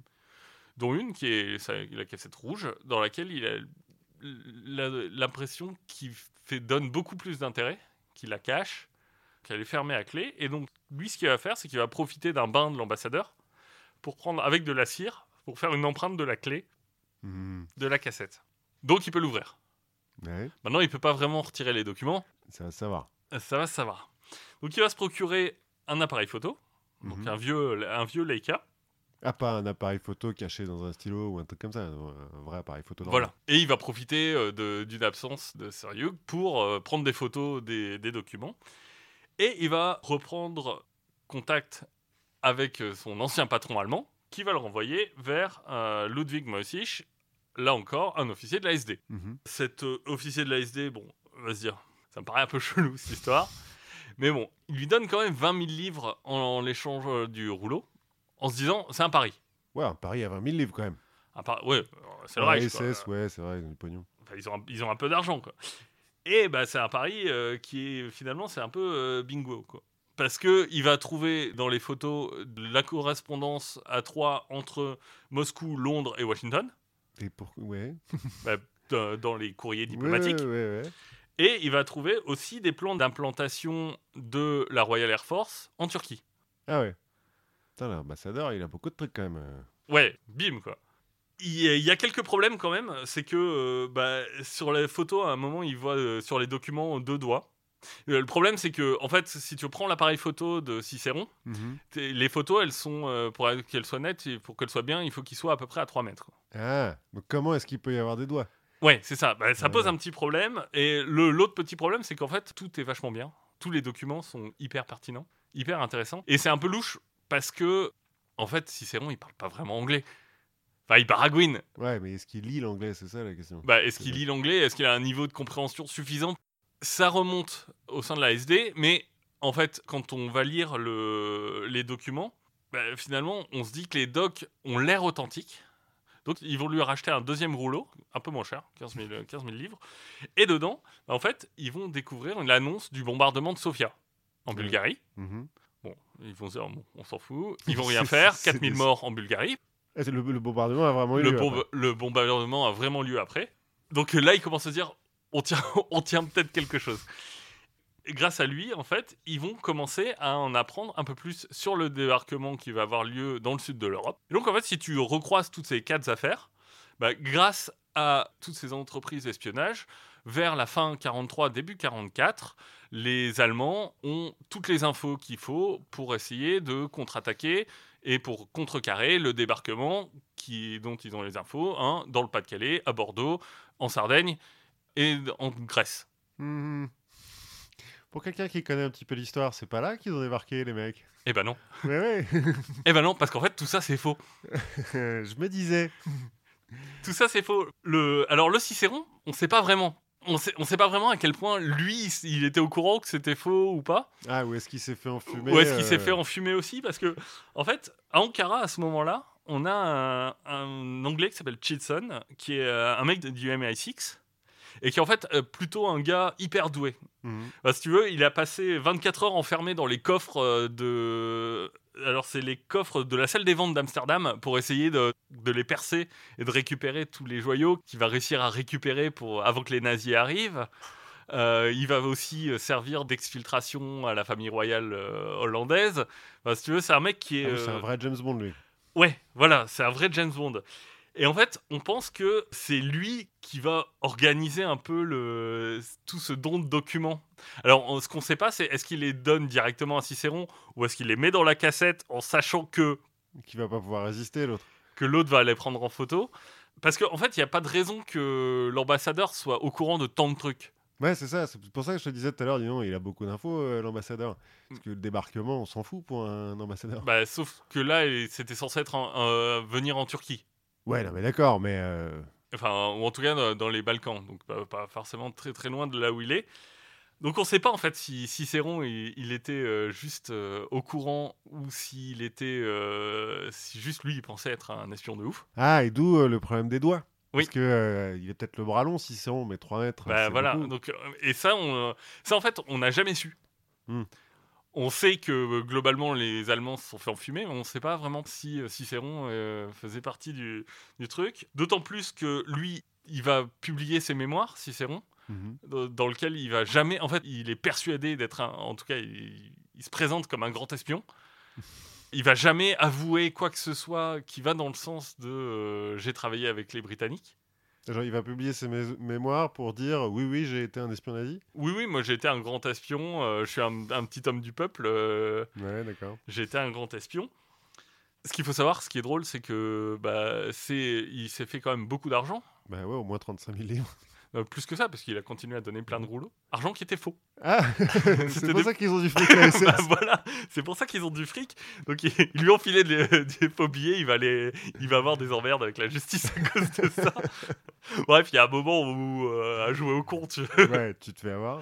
Il devait peut-être Euh, pas être très malin. Il faut savoir que euh, suite à ces, à ces affaires, l'armée allemande va quand même concentrer dans les Balkans 50 divisions d'infanterie, 9 divisions blindées. Ah ouais. Donc ils y croient. Ils ont beau lui filer des faux billets, ils y croient. euh. Ah oui, et c'est euh, l'équivalent de ce qu'il y avait à peu près en France euh, au moment du débarquement. Putain. On s'imagine que si ces mecs-là avaient été en France, Ouais, ça serait peut-être pas passé de la même façon. ça se serait peut-être pas passé de la même façon au débarquement. ouais. Notre cadavre qui flotte, Ouais. Sir William Martin.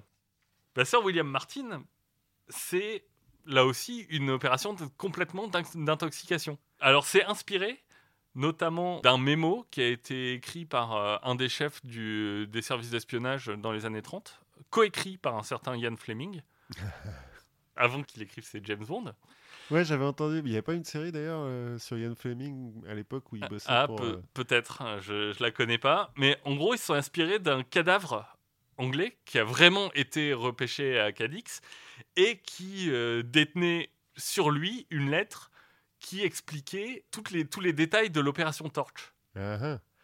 Mais en fait, ce- que les Anglais pensent, c'est que les Espagnols ont pas osé fouiller euh, l'intérieur de la veste du cadavre en se disant euh, bon, peut-être que ça va se voir.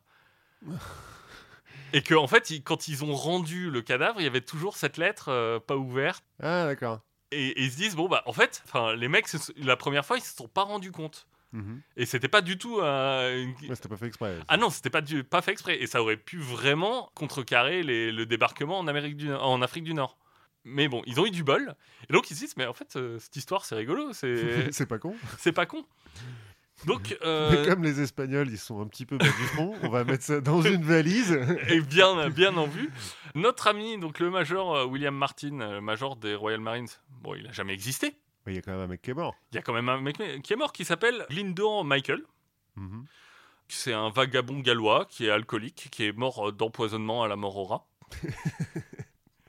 Par accident ou on l'a assassiné? Non, non, par accident. C'est en fait ils se sont dit bon bah il faut qu'on trouve un cadavre. Ramenez-moi un cadavre. Moi, j'ai un poivreau là. Ouais, Très c'est ça.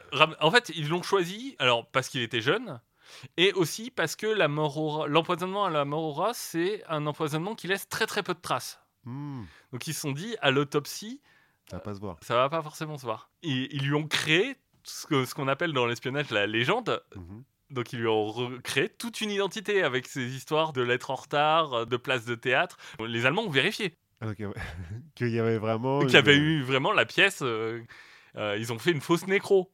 Ouais, publié dans le journal. Dans le Times, il y a, euh, ils publiaient des nécros officiels des gens morts au combat euh, pour le pour l'Angleterre, et donc ils ont mis son nom dedans. Ils ont ils ont poussé très très loin. Et Pam, alors, du coup? Et Pam, en fait, c'était une secrétaire de l'intelligence service. Elle existait vraiment, mais euh, Ouais. ils l'ont lancée depuis un sous-marin. Parce qu'en fait, le problème, c'est bien beau, mais comment tu fais euh, Bah, tu prends une barque de pêche et puis tu. Ouais, mais pour la barque de pêche, tu l'as fait venir depuis l'Angleterre? Certes. Depuis J. bah, ouais, bon, oui. Ils pouvaient pas trop le faire par bateau parce que c'est un peu visible. Mhm. Enfin, tu vois, si t'as un bateau anglais qui s'approche, bah, il, il va se faire repérer. On va les- Par avion, c'est encore pire. Mhm. Donc Parce ils l'ont. si- le jette d'un avion, il Bah, c'est ça en fait, ils se sont dit si on le jette, il va se complètement disloquer, personne va jamais croire qu'il s'est. Donc ils l'ont lancé par sous-marin. Et le problème, c'est aussi qu'il faut que le cadavre se conserve. Mhm. Qu'il conserve sans avoir des traces de conservation. Tu peux pas le foutre dans le formol. Ouais, bah oui, non. tu peux pas le foutre dans la glace. Donc en fait, ils l'ont foutu dans un bain d'eau glacée qui était lui-même dans, dans un, dans un grand bac réfrigéré, dans le sous-marin, caché euh, des sous-mariniers. Donc les, les mecs n'avaient aucune idée de ce qu'ils faisaient, jusqu'au moment où ils ont la- largué le cadavre à l'eau. Mais même là, on leur a dit, euh, c'est une expérience météo. Mais comment ils l'ont largué? Ils l'ont foutu dans un, dans un tube à torpille ou? Non, ils ont, ils, ils ont ouvert la ils ont porte fait, ils ont fait, ils ont fait surface. euh, Ah ouais, ouais, ils l'ont largué en surface. ouais. Et ils l'ont largué en surface. Ça aurait été marrant de le foutre dans une torpille. Et donc, euh, ce mec est toujours enterré en Espagne. Son vrai nom a été euh, ajouté à sa tombe en 96. Putain, ils ont pris le temps. Bah parce que en fait tout ça c'est resté très secret parce que Ah ouais, c'était classifié. ouais. jusqu'à ce, que- jusqu'à ce que euh, l'opération donc c'est l'opération qui s'appelle mincemeat donc viande hachée jusqu'à ce que les nouvelles de cette opération sortent dans la presse et que euh, bah, on retrouve son nom. Donc là aussi euh, opération complète de Ouais, d'enfumage euh, total. d'enfumage. Bon, on utilise des mecs soit qui, sont un peu euh, bas du front ou un, un peu bêtes, soit des cadavres. L'histoire de Prosper, c'est aussi une. euh, Ouais, c'est- j'ai te demandé le réseau en France, là, Gérard Houry. Oui. Oui, bah oui. En, en fait, tout ce que je t'ai raconté est vrai. Mhm. Sauf que euh, Sutil, il pensait vraiment que le débarquement aurait lieu dans le Nord-Pas-de-Calais. Donc Sutil, il travaillait vraiment pour les nazis. Oui. Mais on l'a enfumé en lui faisant croire que. Alors, c'est lequel qui l'a enfumé? C'est le pilote d'avion? Non, non, non, c'est le, c'est les services secrets anglais. Qui ont envoyé des fausses lettres, du coup? Non, en fait, ils l'ont fait venir, ils l'ont briefé un moment sur. euh, Ah oui, oui, oui, c'est ce qui allait se passer. ouais. sur ce qui allait se passer. Donc en fait, si tu veux, ce qui est un peu étonnant dans, dans cette histoire, c'est que juste après la, la fin du réseau Prosper, Déricourt, l'aviateur, Mhm. bah lui, il va s'en sortir de la purge, enfin de- des arrestations. Il va rentrer à Londres et l'adjoint du chef de la SOE, qui s'appelle Buddington, va se mettre à le chaperonner. Il va l'installer dans euh, l'hôtel Savoie, donc qui est un peu un des hôtels les plus chers de Londres, Ouais. avec sa famille. Donc il va le mettre là. Il va être accusé par les services d'espionnage anglais. Mhm. Eh, c'est à cause de lui que Prosper est tombé. Il va être défendu par les services de contre-espionnage anglais, Mhm. qui vont dire Euh, euh, Posez pas trop de questions. Ceci n'est pas les droïdes que vous recherchez. voilà, en disant Non, non, on a vérifié, euh, il a jamais eu de contact avec le Reich. Ouais. Ensuite, il va recevoir la Distinguished Service Order par le, par le contre-espionnage. Il va euh, non, c'est pas avec le contre-espionnage. Là, c'est que après, il va, après les arrestations, il va se remettre à piloter un Spitfire. Mhm. il va les battre. Euh, donc il aura le Distinguished Service Order. Il va être abattu euh, au-dessus de la France. Il va récupérer une, une croix de guerre. Après la guerre, en 46, il est arrêté avec, avec beaucoup d'argent sur lui dans son, avi- dans son petit avion. Il s'avérera que cet argent, en fait, c'est de l'argent qui doit être échangé entre des services secrets. Ah ouais, donc il a complètement viré espion, en fait, le mec. Mais en fait, il a toujours été espion. Dès le début, il travaillait pour les Anglais. Ah Et donc, mais que pour un service qui a pas dit à l'autre. euh, Voilà, parce qu'en fait, très vite, le contre-espionnage s'est dit le réseau prospère, il est trop gros, tout va trop vite, il va être compromis. Il va être compromis, c'est pas possible qu'il s'en qu'il s'en sorte autrement. Et il se trouve d'ailleurs qu'il y avait beaucoup, en fait, beaucoup d'agents infiltrés au sein du réseau prospère. Ah, donc ils ont pris les devants, en fait, les mecs. Voilà, donc en fait, ils ont fait croire à tout le réseau que le débarquement allait avoir lieu à Bordeaux, dans le Pas-de-Calais. Hmm. Donc, en fait, ils ont un peu sacrifié Oui, ils ont sacrifié des mecs parce que dans le réseau Prosper, il y avait des vrais résistants aussi. Ah, c'était que des. Oui, c'est. Enfin, il y a quelques mecs qui travaillaient. quelques mecs qui, qui étaient infiltrés, mais le reste, c'était des vrais résistants qui travaillaient euh, contre les nazis. Bon, ceci dit, qu'on fait sauter des nazis, qu'ils les fassent sauter dans le Nord ou en Normandie, ça revient au même. Ouais, mais ils les ont complètement utilisés et voire un petit peu laissés se faire tuer Ah oui, à la fin. à la fin. Mhm. Ce qui pose en fait des, des questions, ce qui fait que ça reste des choses qui ne sont pas complètement confirmées, Mhm. parce que c'est très dur pour les Anglais bah, de dire ça. Ouais, d'admettre qu'ils ont sciemment sacrifié des types, quoi. Oui, voilà, sciemment sacrifier des Français. Ouais, bon, en même temps, on fait pas d'omelette sans casser des Ouais, œufs. mais, mais euh, on va loin. Ouais, ouais, ouais, ouais. On sacrifie, ouais. Ouais, des- on sacrifie des mecs sans, sans leur dire. Ouais. Alors que c'est des mecs qui sont engagés, qui prennent des risques, qui. Enfin, moi, je trouvais ça un peu dur. Ceci dit, envoyer des jeunes euh, débarquer sur une plage avec une falaise et des nids mitrailleuses en haut, c'est un peu les sacrifier aussi. Ils savaient Ouais. ce qui allait se passer, quoi. Oui, mais du, mais du coup, en fait, un peu grâce euh, à ces gens, bah, ils en ont sacrifié un peu moins. C'est vrai. Des gens qui étaient volontaires. Oui, oui, oui, bien sûr. Et alors, pour pas finir sur une note trop trop sombre comme ça, notre petit euh, Garbo, Juan. Pablo Garcia, bon, il a jamais, il a jamais travaillé pour le gouvernement espagnol. hein. En fait, lui, c'est un éleveur de poulets. c'est un éleveur de poulets qui a participé à la guerre, euh, la, la guerre guerre civile euh, civile espagnole. Et en fait, depuis ce moment-là, il déteste le totalitarisme. Donc, il se dit, il faut que je fasse quelque chose. Mhm. Donc, il va voir les Anglais en disant, euh, moi, je veux travailler pour vous. Les Anglais disent non. Va élever des poules. Ouais, reste avec tes poules. Et en fait, donc le mec va aller voir ensuite les Allemands en disant je veux travailler pour vous. Et en fait, il va décider tout seul d'être agent double. De les enfumer. Ouais, tout seul, sans l'appui, sans l'appui de personne. Et en fait, il va jamais aller à Londres. En tout cas, pas au début. Il va aller au Portugal. Presque pareil. Presque pareil. Et en fait, bah, il connaît pas du tout Londres. Tous ses rapports, il va les écrire à partir d'un guide touristique de, de Londres. Tu vois, son, donc son passeport, euh, lui, il, il est faux, son passeport diplomatique est faux, tout ça. Il va se mettre à, à écrire ses rapports euh, à partir de guides euh, touristiques. Bon, il, il fait quelques erreurs quand même. Tu vois, il parle à un moment des gens de Glasgow qui sont tous des sacs à vin. quoi. Alors que c'est des sacs à bière. Alors que c'est des sacs à bière. Enfin, ou qui se précipitent pour aller boire du vin ou quelque chose. Enfin, il a aussi euh, du- vachement de mal avec la monnaie anglaise de l'époque, avec les shillings et les trucs comme ça. Donc en fait, euh, finalement, il fait jamais d'addition. euh, Vous ferez les additions vous-même, je veux pas le faire à votre place. Mais du coup, son... ces 27 euh, agents, bah, ils ont jamais existé. Mais est-ce qu'il a demandé une solde pour les 27 agents? Alors je sais, je sais plus, je crois qu'il a eu.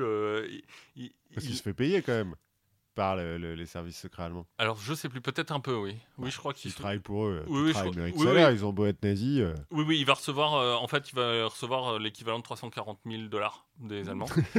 Euh, donc, il, il va en fait tout s'inventer une galerie de personnages. Et c'est compliqué, hein, de, en fait, c'est un vrai travail de garder tout ça cohérent entre eux parce que à un moment, il dit Bon, bah là, j'ai recruté le frère de machin euh, qui est. Enfin, tout ça, c'est, ça devient une sorte de galaxie mentale. À un moment, les Anglais vont se dire Mais qu'est-ce qui se passe avec les, les Allemands?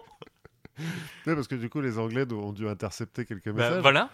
Mais, mais- Michel, on a un mec euh, en Espagne? Non. Au Portugal, en Ou au l'occurrence? Portugal? Non. Non, non, on sait pas qui c'est. Donc ils vont finir par euh, prendre contact avec lui et travailler avec lui. Ouais. Notamment en lui fournissant tous les détails de l'opération Torch. Ah ouais, le truc qu'il a envoyé un peu trop tard. Voilà, de façon assez euh, pratique. Ouais. Puisqu'ils vont euh, donc contrefaire les trucs de la poste pour que ça arrive un peu trop tard. Finalement, on peut faire confiance à la Poste. Bah, C'était pas la faute de la Poste. c'était pas la faute de, de la poste. Donc ce mec s'est inventé toute une galerie comme ça de, de personnages et il va en plus en plus de ces des informations bah, il va faire parvenir aux Anglais des informations notamment sur les moyens de cryptage des Allemands du, Ah bah oui. Puisque lui il travaille au sein de leur, euh, organisation donc il va leur envoyer des, infos sur Enigma qui vont être utiles pour percer Enigma et il va continuer jusqu'à même trois jours après le débarquement Trois jours après le débarquement, il va leur envoyer des trucs en disant Wow, wow, wow, la Normandie, c'est une diversion. Il y a toute une, il y a une énorme euh, division blindée. Il y a 75 divisions blindées qui sont massées au sud de l'Angleterre, qui sont prêts à débarquer dans le Pas-de-Calais. Et donc ça, il va l'envoyer aux Allemands. Voilà, et ce sera corroboré en fait parce que euh, tout euh, sur la côte euh, de Douvres, un peu partout, les Anglais vont mettre des chars, Ah ouais, des faux chars, non des- les faux chars gonflables. Ouais, Et- et entendu ça. Et ce que ça va faire, c'est que pendant toute l'offensive de Normandie, les Allemands, ils vont garder deux divisions blindées, 19 divisions d'infanterie dans le Nord-Pas-de-Calais. Au cas où, il y en a un autre. Voilà, ce qui est l'é- l'équivalent de la force qui est en Normandie, Ouais, ouais. Au cas où il y en a un autre. Et donc, en fait, il a été tellement fort qu'il a aidé le débarquement. Enfin, Ouais, il a, ouais, il a permis au débarquement d'être une réussite. Ensuite, euh, les Allemands vont lui demander euh, d'aider au V1. Parce que les, les Mhm. V1, donc c'est des missiles longue portée. Le problème, c'est qu'il faut que tu saches à peu près où ils touchent pour pouvoir les ajuster. Ouais, j'ai cru comprendre qu'ils étaient pas très précis. Bah, ils étaient pas très précis, mais en fait, en, en disant bon, euh, t'as tiré un peu trop loin, Michel. Enfin, Hans, Hans, Hans. Hans, t'as tiré un peu trop loin, euh, recule un peu. Bah, ça, permet de s'ajuster. Lui, là, il a commencé à se dire euh, bon, Là, ça va être compliqué depuis le Portugal pour savoir où est-ce que... Ben non, parce qu'il est là, il est parti en Angleterre. Enfin, Ah, il a vraiment été à Londres. Et surtout, il va se dire euh, est-ce que j'ai vraiment envie de leur donner ce genre d'infos? Et donc, il va être euh, arrêté en- entre Entre guillemets, ouais. pendant quelques jours en juin par les autorités de Londres. Donc finalement, il aura euh, reçu 340 000 dollars des Allemands, Mhm. la croix de guerre par les Allemands, qui lui sera remis physiquement à la fin de la euh, après la guerre par son officier traitant. Sérieux? Après la guerre? Après la guerre. C'est-à-dire qu'après la guerre, les Allemands savent toujours pas qu'ils se sont fait enfler. Mais il continue à filer les médailles aux mecs qui ont aidé le Reich. euh. En fait, il a reçu Ah ouais, il a, il a eu la, la notification avant. Voilà. Et puis la médaille, on lui a filé la, après. la médaille, on l'a filée euh, après. Il va recevoir aussi, euh, il va être membre de l'ordre de l'Empire britannique. Ouais, logique. Donc euh, c'est assez marrant qu'il soit, Oui, les deux. qu'ils soient les deux pendant, pendant la guerre. Et il va quand même se dire genre, ouais, enfin les nazis, il en reste quand même. Donc il, va, il va partir se cacher en Angola. Après Ah, la parce guerre, qu'il a peur que les nazis. oui, il a peur des représailles. Ouais. Et il va feindre sa mort en 49 et il mourra finalement à Caracas en 88. À Caracas, auprès des autres nazis qui sont à Caracas. Oui, c'est ça. Donc que- euh, voilà, donc en fait, euh, c'est toutes ces histoires ça me, de, de guerre entre les espions britanniques et ça m'a assez euh, interloqué. Et... Je crois que j'avais déjà un peu entendu parler de l'espagnol là, mais c'est à se demander si les nazis sont vraiment nuls en espionnage, parce que euh, être extrémiste, ça rend con. Alors, je pense que tu as un peu ce côté-là, tu as un peu le côté de d'instabilité au sein de leur service aussi. Mhm. Parce que quand tu as un chef qui est un peu taré et, et qui a tendance à buter des gens euh, Himmler, tu veux dire comme, comme ça, bon. Mais tu as aussi, je pense, le fait que les Anglais sont extrêmement forts. En espionnage, ouais, mais enfin, Même si leur service d'espionnage sera euh, complètement noyauté par les soviétiques, oui, parce que voilà, c'est pas les seuls. Enfin, tout ça là, c'est malin, mais c'est pas non plus des, des idées, euh, ça demande pas des trucs incroyables quoi. je pense que dans les détails, un peu, parce qu'il faut réussir à convaincre les. Oui, oui, Mais non, je dis pas que n'importe qui peut le faire, mais, euh, mais ils, ils, ils avaient pas Enigma par exemple, ils avaient pas de, de technologie euh, supérieure aux Allemands. non, c'est que, euh, de l'intelligence pratique et ouais, sociale. Ouais, voilà. Ils étaient malins quoi. C'est ça. Bah, je pense que le nazisme, ça rend pas malin. non, peut- peut-être pas. Ou alors quand t'es malin, t'es pas nazi quoi. Oui, c'est peut-être ça. Ouais, c'est marrant. Heureusement que les nazis ont été un peu bêtes. Allez, pour finir, on va rapidement parler des momies de la Bastille. J'ai trouvé ça euh, un peu par hasard. Bon, donc la Bastille, euh, la place de la Bastille, hein, à Paris. Oui. Donc la forteresse qui a été détruite euh, en 1789. Après, on y fait des balles en 1790. En 1793, on fait une fontaine de la régénération pour la fête de l'unité et de l'indivisibilité de la République. Ça te permet de récupérer tous tes points de vie? Ouais, c'est un peu ça. Euh, en fait, pourquoi je parle de la fontaine là, c'est parce qu'elle est d'inspiration égyptienne déjà. C'est un peu euh, la, la euh, à l'époque en, en Europe. Et euh, donc la nation est représentée comme une déesse égyptienne qui, euh, par ses mamelons, donc euh, par ses seins, quoi, Oui. euh, abreuve le peuple pour le régénérer. régénérer. D'accord. J'ai vu des documentaires sur ce genre de choses. Des gens qui se font régénérer par des seins. En 1794, on va y foutre une guillotine pendant 5 jours, 75 morts. Ça va, ça, Ça va vite. ça dépote. Ouais, bah c'est c'est pratique la guillotine, tu vois. Bon, en fait, on sait pas quoi foutre euh, sur la place de la Bastille. Parce que maintenant qu'il n'y a plus de forteresse, c'est une place, quoi. Et on sait pas quoi en faire. Napoléon décide d'y construire une fontaine euh, en bronze en forme d'éléphant de guerre de 24 mètres de haut. Voilà. euh, Parce que Napoléon, il fait dans la subtilité. dans laquelle il y aura euh, des, des rats et des trucs. Enfin, je- il me semble que les pieds de l'éléphant, euh, c'était un. Bah, en fait, elle sera jamais construite. Euh, la fontaine, parce que ça coûte trop cher, parce qu'il décide ça en 1812 et euh, donc Oui. il n'aura pas le temps de, de- de finir. À la base, il devait y avoir du, de l'eau qui jaillissait de sa trompe à l'éléphant, enfin machin comme ça. Mais on va quand même en construire une réplique en plâtre, une maquette à l'échelle 1. C'est l'architecte pour montrer ce que ça va faire. C'est dans, dans celle-là qu'il y a plein de rats qui vont vivre. Oui. Victor Hugo, il fera vivre Gavroche aussi. D'accord. Parce que la maquette, elle va rester 30 ans sur la place de la Bastille. Parce qu'on va jamais construire la fontaine, mais la maquette, elle est là. Bon, bah, on la laisse. Elle commence à pourrir un peu, donc elle est blindée de rats. Quand on la détruit, il y a des rats dans tout le quartier pendant des semaines, c'est une horreur. Bon, mais euh, on sait toujours pas. Et puis, juillet 1830, révolution, euh, les Trois Glorieuses, on fait tomber euh, Charles X pour Mhm. mettre en place Louis-Philippe, qui est aussi un roi, mais, euh, mais mieux. Et donc, il y a plein de mecs qui meurent. On a déjà un petit peu parlé. Dans Paris, il y a une révolte et il y a plein de mecs qui meurent. Sur le coup, on les enterre un petit peu à la va-vite là où ils sont tombés, parce qu'on est en plein mois de juillet, il fait chaud, parce qu'on sait pas quoi euh, en faire. Bon, allez, fosse commune, Ouais, c'est les vacances. Bon, on verra plus tard, quoi. On a déjà parlé de la fosse commune au Louvre, où il y a le chien Médor euh, qui reste Oui. parce que son maître est enterré là-dessous. Et puis en 1840, la colonne est finie. En fait, elle a mis euh, presque 10 ans à être construite. Le temps qu'on décide qu'on va en faire une colonne, ensuite qu'on fasse un comité euh, de. voilà, qu'on choisisse euh, en quoi elle est faite, etc.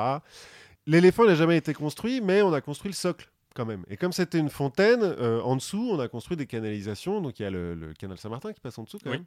On a construit euh, ce qui devait accueillir le- le- la machinerie de la fontaine. Quoi. On va réutiliser le socle sur lequel on va mettre la, la colonne. Et puis, pour faire ça bien, on va déterrer les mecs qui sont morts à Paris, les martyrs de- des Trois Glorieuses, et puis on va les enterrer sous la colonne. C'est quand même un peu plus classe. Et d'ailleurs, sur la colonne, il y a les noms de tous les mecs qui sont morts. D'accord. Et donc, on se met à déterrer un peu partout dans Paris, là où on avait enterré à la va-vite les mecs, donc euh, au Louvre, au Champ de Mars, à l'hôpital Saint-Antoine, euh, dans, dans les- à la Bibliothèque nationale de France, enfin un peu partout, il y en a un peu partout.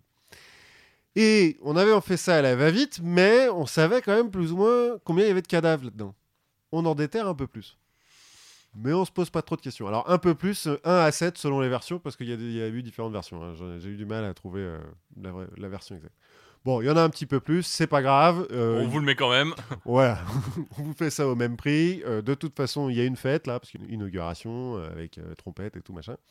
On n'a pas le temps de vérifier. Allez, hop, on fout ça, tout ça dans les, les- les cavités qui avaient été percées pour euh, la fontaine, sous la colonne. 1848, nouvelle révolution, nouveau cadavre qu'on met aussi sous la fontaine. Et puis, euh, enfin, sous la colonne, pardon. Et puis, tout ça dort jusqu'en 1947. En 1947, travaux de réhabilitation, euh, de réfection des caveaux, parce que bon, faut faire un petit peu vérifier que ça- tout ça se casse pas la gueule. On rouvre les caveaux et on retrouve les cadavres en plus. Et, Et cette fois-ci, on regarde ce que c'est. Mais en fait, c'est des momies égyptiennes. Mais alors pourquoi des momies égyptiennes à cet endroit-là? Bah en fait, Il y avait un vrai trafic de momies égyptiennes. alors au Moyen Âge, il y a eu un trafic de momies égyptiennes. Ouais, j'allais en parler à la fin. Euh, les momies étaient utilisées comme médicaments. Oui, c'est ça, on faisait de la poudre de momie. Ouais, euh, c'est ça, qui était censé être un coagulant. Et donc, il y a eu euh, des fausses momies, forcément, hein, et voire des mecs juste qui ont pris des cadavres, qui ont foutu ça en poudre, et puis voilà. Non, non, là, en fait, c'est qu'en 1824, Mehemet Ali, dernier pacha d'Égypte, qui euh, a offert déjà euh, l'obélisque de la Concorde à Napoléon en 1805, qui va offrir en 1825 à Charles X une girafe. C'est moins classe. Enfin, C'est pas... Ouais, mais c'est plus vivant que- Oui. qu'un obélisque. c'est plus marrant. Voilà. Tu t'amuses plus avec une. Bah, en 1824, euh, Mehmet Ali, là, en fait, il veut se faire bien voir avec euh, la France, et donc il envoie à Louis XVIII des momies millénaires, euh, avec sarcophage et tout, machin. Ah, regardez, euh, cadeau, quoi, cadeau diplomatique. Et alors là, il y a deux versions. Soit sur le chemin, euh, les sarcophages ont pris l'eau de mer, et donc ça a commencé à faire moisir euh, les, les momies. Soit parce qu'elles ont été mises dans les sous-sols du Louvre, qui sont un peu humides parce que c'est à côté de la Seine, bah, elles ont commencé à pourrir là. Ce qui est sûr, c'est que ça a pourri, c'est que ça a commencé à schlinguer dans tout le Louvre. Et qu'en 1827, les mecs, ils ont fait bon, faut qu'on s'en débarrasse là des trucs parce que c'est pas possible. hein. Il est bien gentil, Mehmet, mais euh, ouais, ça, ça fait chier faut là. pas quand même. pousser Mehmet, quoi. Ouais. Et du coup, ils les enterrent discrètement dans les jardins du Louvre. Bref, on dira qu'on sait pas où elles sont s'il s'il vient voir le pacha. Et il se trouve qu'on les enterre donc en 1827 à peu près au même endroit où seront enterrés les martyrs de 1830 D'accord. dans les jardins du Louvre, puisqu'il y a une bataille qui se, qui se fait au Louvre. Et quand on déterre, bah, on déterre les momies avec, et puis on les fout euh, avec euh, sous la colonne. Alors il y a une autre version qui dit que les momies auraient été ramenées par Napoléon après la campagne d'Égypte. Napoléon qui a ramené plein de trucs. hein, euh, Oui. L'égyptomania existait déjà avant, mais il a bien relancé le machin. euh, il a ramené plein de trucs. Pourquoi pas des momies? Sauf Quand que... on dit ramener, on, dit, on, on veut dire voler. Hein. Oui, bah, on veut dire piller. Hein. Enfin, Oui, bon. Je suis tu joues sur les mots comme ça. Sauf que euh, la campagne d'Égypte, elle se finit en 1801. S'il leur a fallu 26 ans pour se rendre compte que c'était les momies qui puaient, c'est qu'ils n'étaient pas terribles. Parce que 1827, on est à peu près sûr sur le moment où on a enterré D'accord. Bon voilà. Mais toujours est-il, ce qui est sûr, c'est qu'il y a des momies sous la place de la millénaires. Bastille. Millénaires sous la place de la Bastille. eh ben. J'ai trouvé ça marrant. Alors, moi, j'ai, je- au cours de mes recherches, je suis tombé sur un autre truc. Alors, rien à voir. Là, on va aller dans les années 70. dans les années 70, euh, New Age euh, et le début de la science-fiction. Et c'est le moment où tu dis, mais comment est-ce que je fais pour rendre ma religion cool? Tu vois? Alors, déjà, il faut que tu aies une religion. Déjà, il faut que tu aies une religion. Et tu dis, bah voilà, ma religion, elle n'est pas forcément euh, vue de façon très cool par, par les gens. Comment est-ce que je fais pour la rendre cool? Eh ben, je vais l'envoyer dans l'espace. Mhm. Et je vais créer une œuvre où je veux en fait euh, transposer ma, ma religion euh, dans l'espace. Mhm. Par exemple, si ma religion, bah, c'est, elle est dirigée par un président et un conseil ou un quorum des douze sages, et ben pareil. Dans l'espace, dans mon récit, il y aura un président du conseil ou du quorum avec 12 sages. Et alors, c'est laquelle la religion qui est. Ah bah, il va falloir que tu trouves. Oh. Vas-y, Quand, tu, quand, tu, quand ta religion dit que, le Seigneur vit sur la planète Kolob, bah en fait, tu vas dire que la vie a commencé sur la planète Kobol, Ouais, d'où viennent euh, tout ce qui donnera plus tard les colonies spatiales. En fait, si, si ta religion dit que euh, les 13 tribus d'Israël se dispersent et que la 13e, bah, elle va se perdre, elle va aller dans un endroit inconnu et dont on ne connaît toujours pas la, la destination, malgré des, des hypothèses, pareil, en fait, tu vas dire, dans mon univers spatial, je vais avoir des colonies qui sont fondées euh, par 13 tribus, à partir donc de Kobol. En fait, il y a- il y, a 12 colonies, et la 13e euh, qui est perdue, et qui serait plus ou moins partie sur Terre, Mhm. euh, avec des détails qui viennent dans ce qu'on appelle le livre du monde. Ça commence à ressembler à la scientologie, ça, non? C'est pas la scientologie. Ah, merde. Ça y ressemble. Tes infos sur les, les collabs et tout le reste, ils sont expliqués dans La Perle du Grand Prix, y a un des ouvrages phares de cette religion, notamment avec des, des hiéroglyphes égyptiens qui sont traduits par le président. Logique. Logique. Ben là, c'est pareil. Dans l'espace, toutes les archives des colonies, elles vont être exprimées sous forme de hiéroglyphes. Et avec, on va mettre une forte esthétique égyptienne. Pourquoi pas? De toute façon, c'est des extraterrestres qui ont construit les pyramides. On, va, on va donner une place centrale au mariage Mhm. et on va le qualifier comme dans la religion de sceau, et pas vraiment de mariage, mais de, de seal en anglais, Mhm. qui existe pour l'éternité. Si ta religion, elle dit que finalement Dieu, c'est pas un être complètement omnipotent, mais c'est plutôt un être qui est plus avancé que les hommes. Mhm. C'est-à-dire que, euh, bah, en fait, euh, Dieu, il était euh, comme les hommes maintenant, mais il y a 10 000 ans. Donc, Ouais, de- c'est un peu comme Thor dans le MCU, quoi. Ouais, voilà. Et il est avancé. Bah, là, c'est pareil. En fait, il va créer dans, dans l'espace des anges qui seront une version avancée des hommes. Mhm. De, de la même façon, au centre de ta religion, ce que tu dis, c'est que tu as une vraie liberté de choix pour les hommes. Et que, en fait, Satan peut pas euh, imposer quoi que ce soit aux hommes. C'est pour ça qu'il s'est fait virer du paradis. Ouais. Et euh, là, c'est pareil, ton méchant, fait, il va jamais pouvoir forcer les gens à le suivre, mais il va avoir du pouvoir que sur ceux qui le suivent, qui décident de le suivre sciemment. Mhm.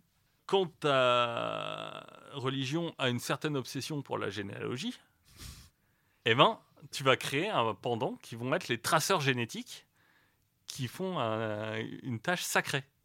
Ok. le gène du sacré? Oui, en fait, le fait de, re- de voir l'histoire des gènes euh, devient un travail sacré. Ouais, d'accord.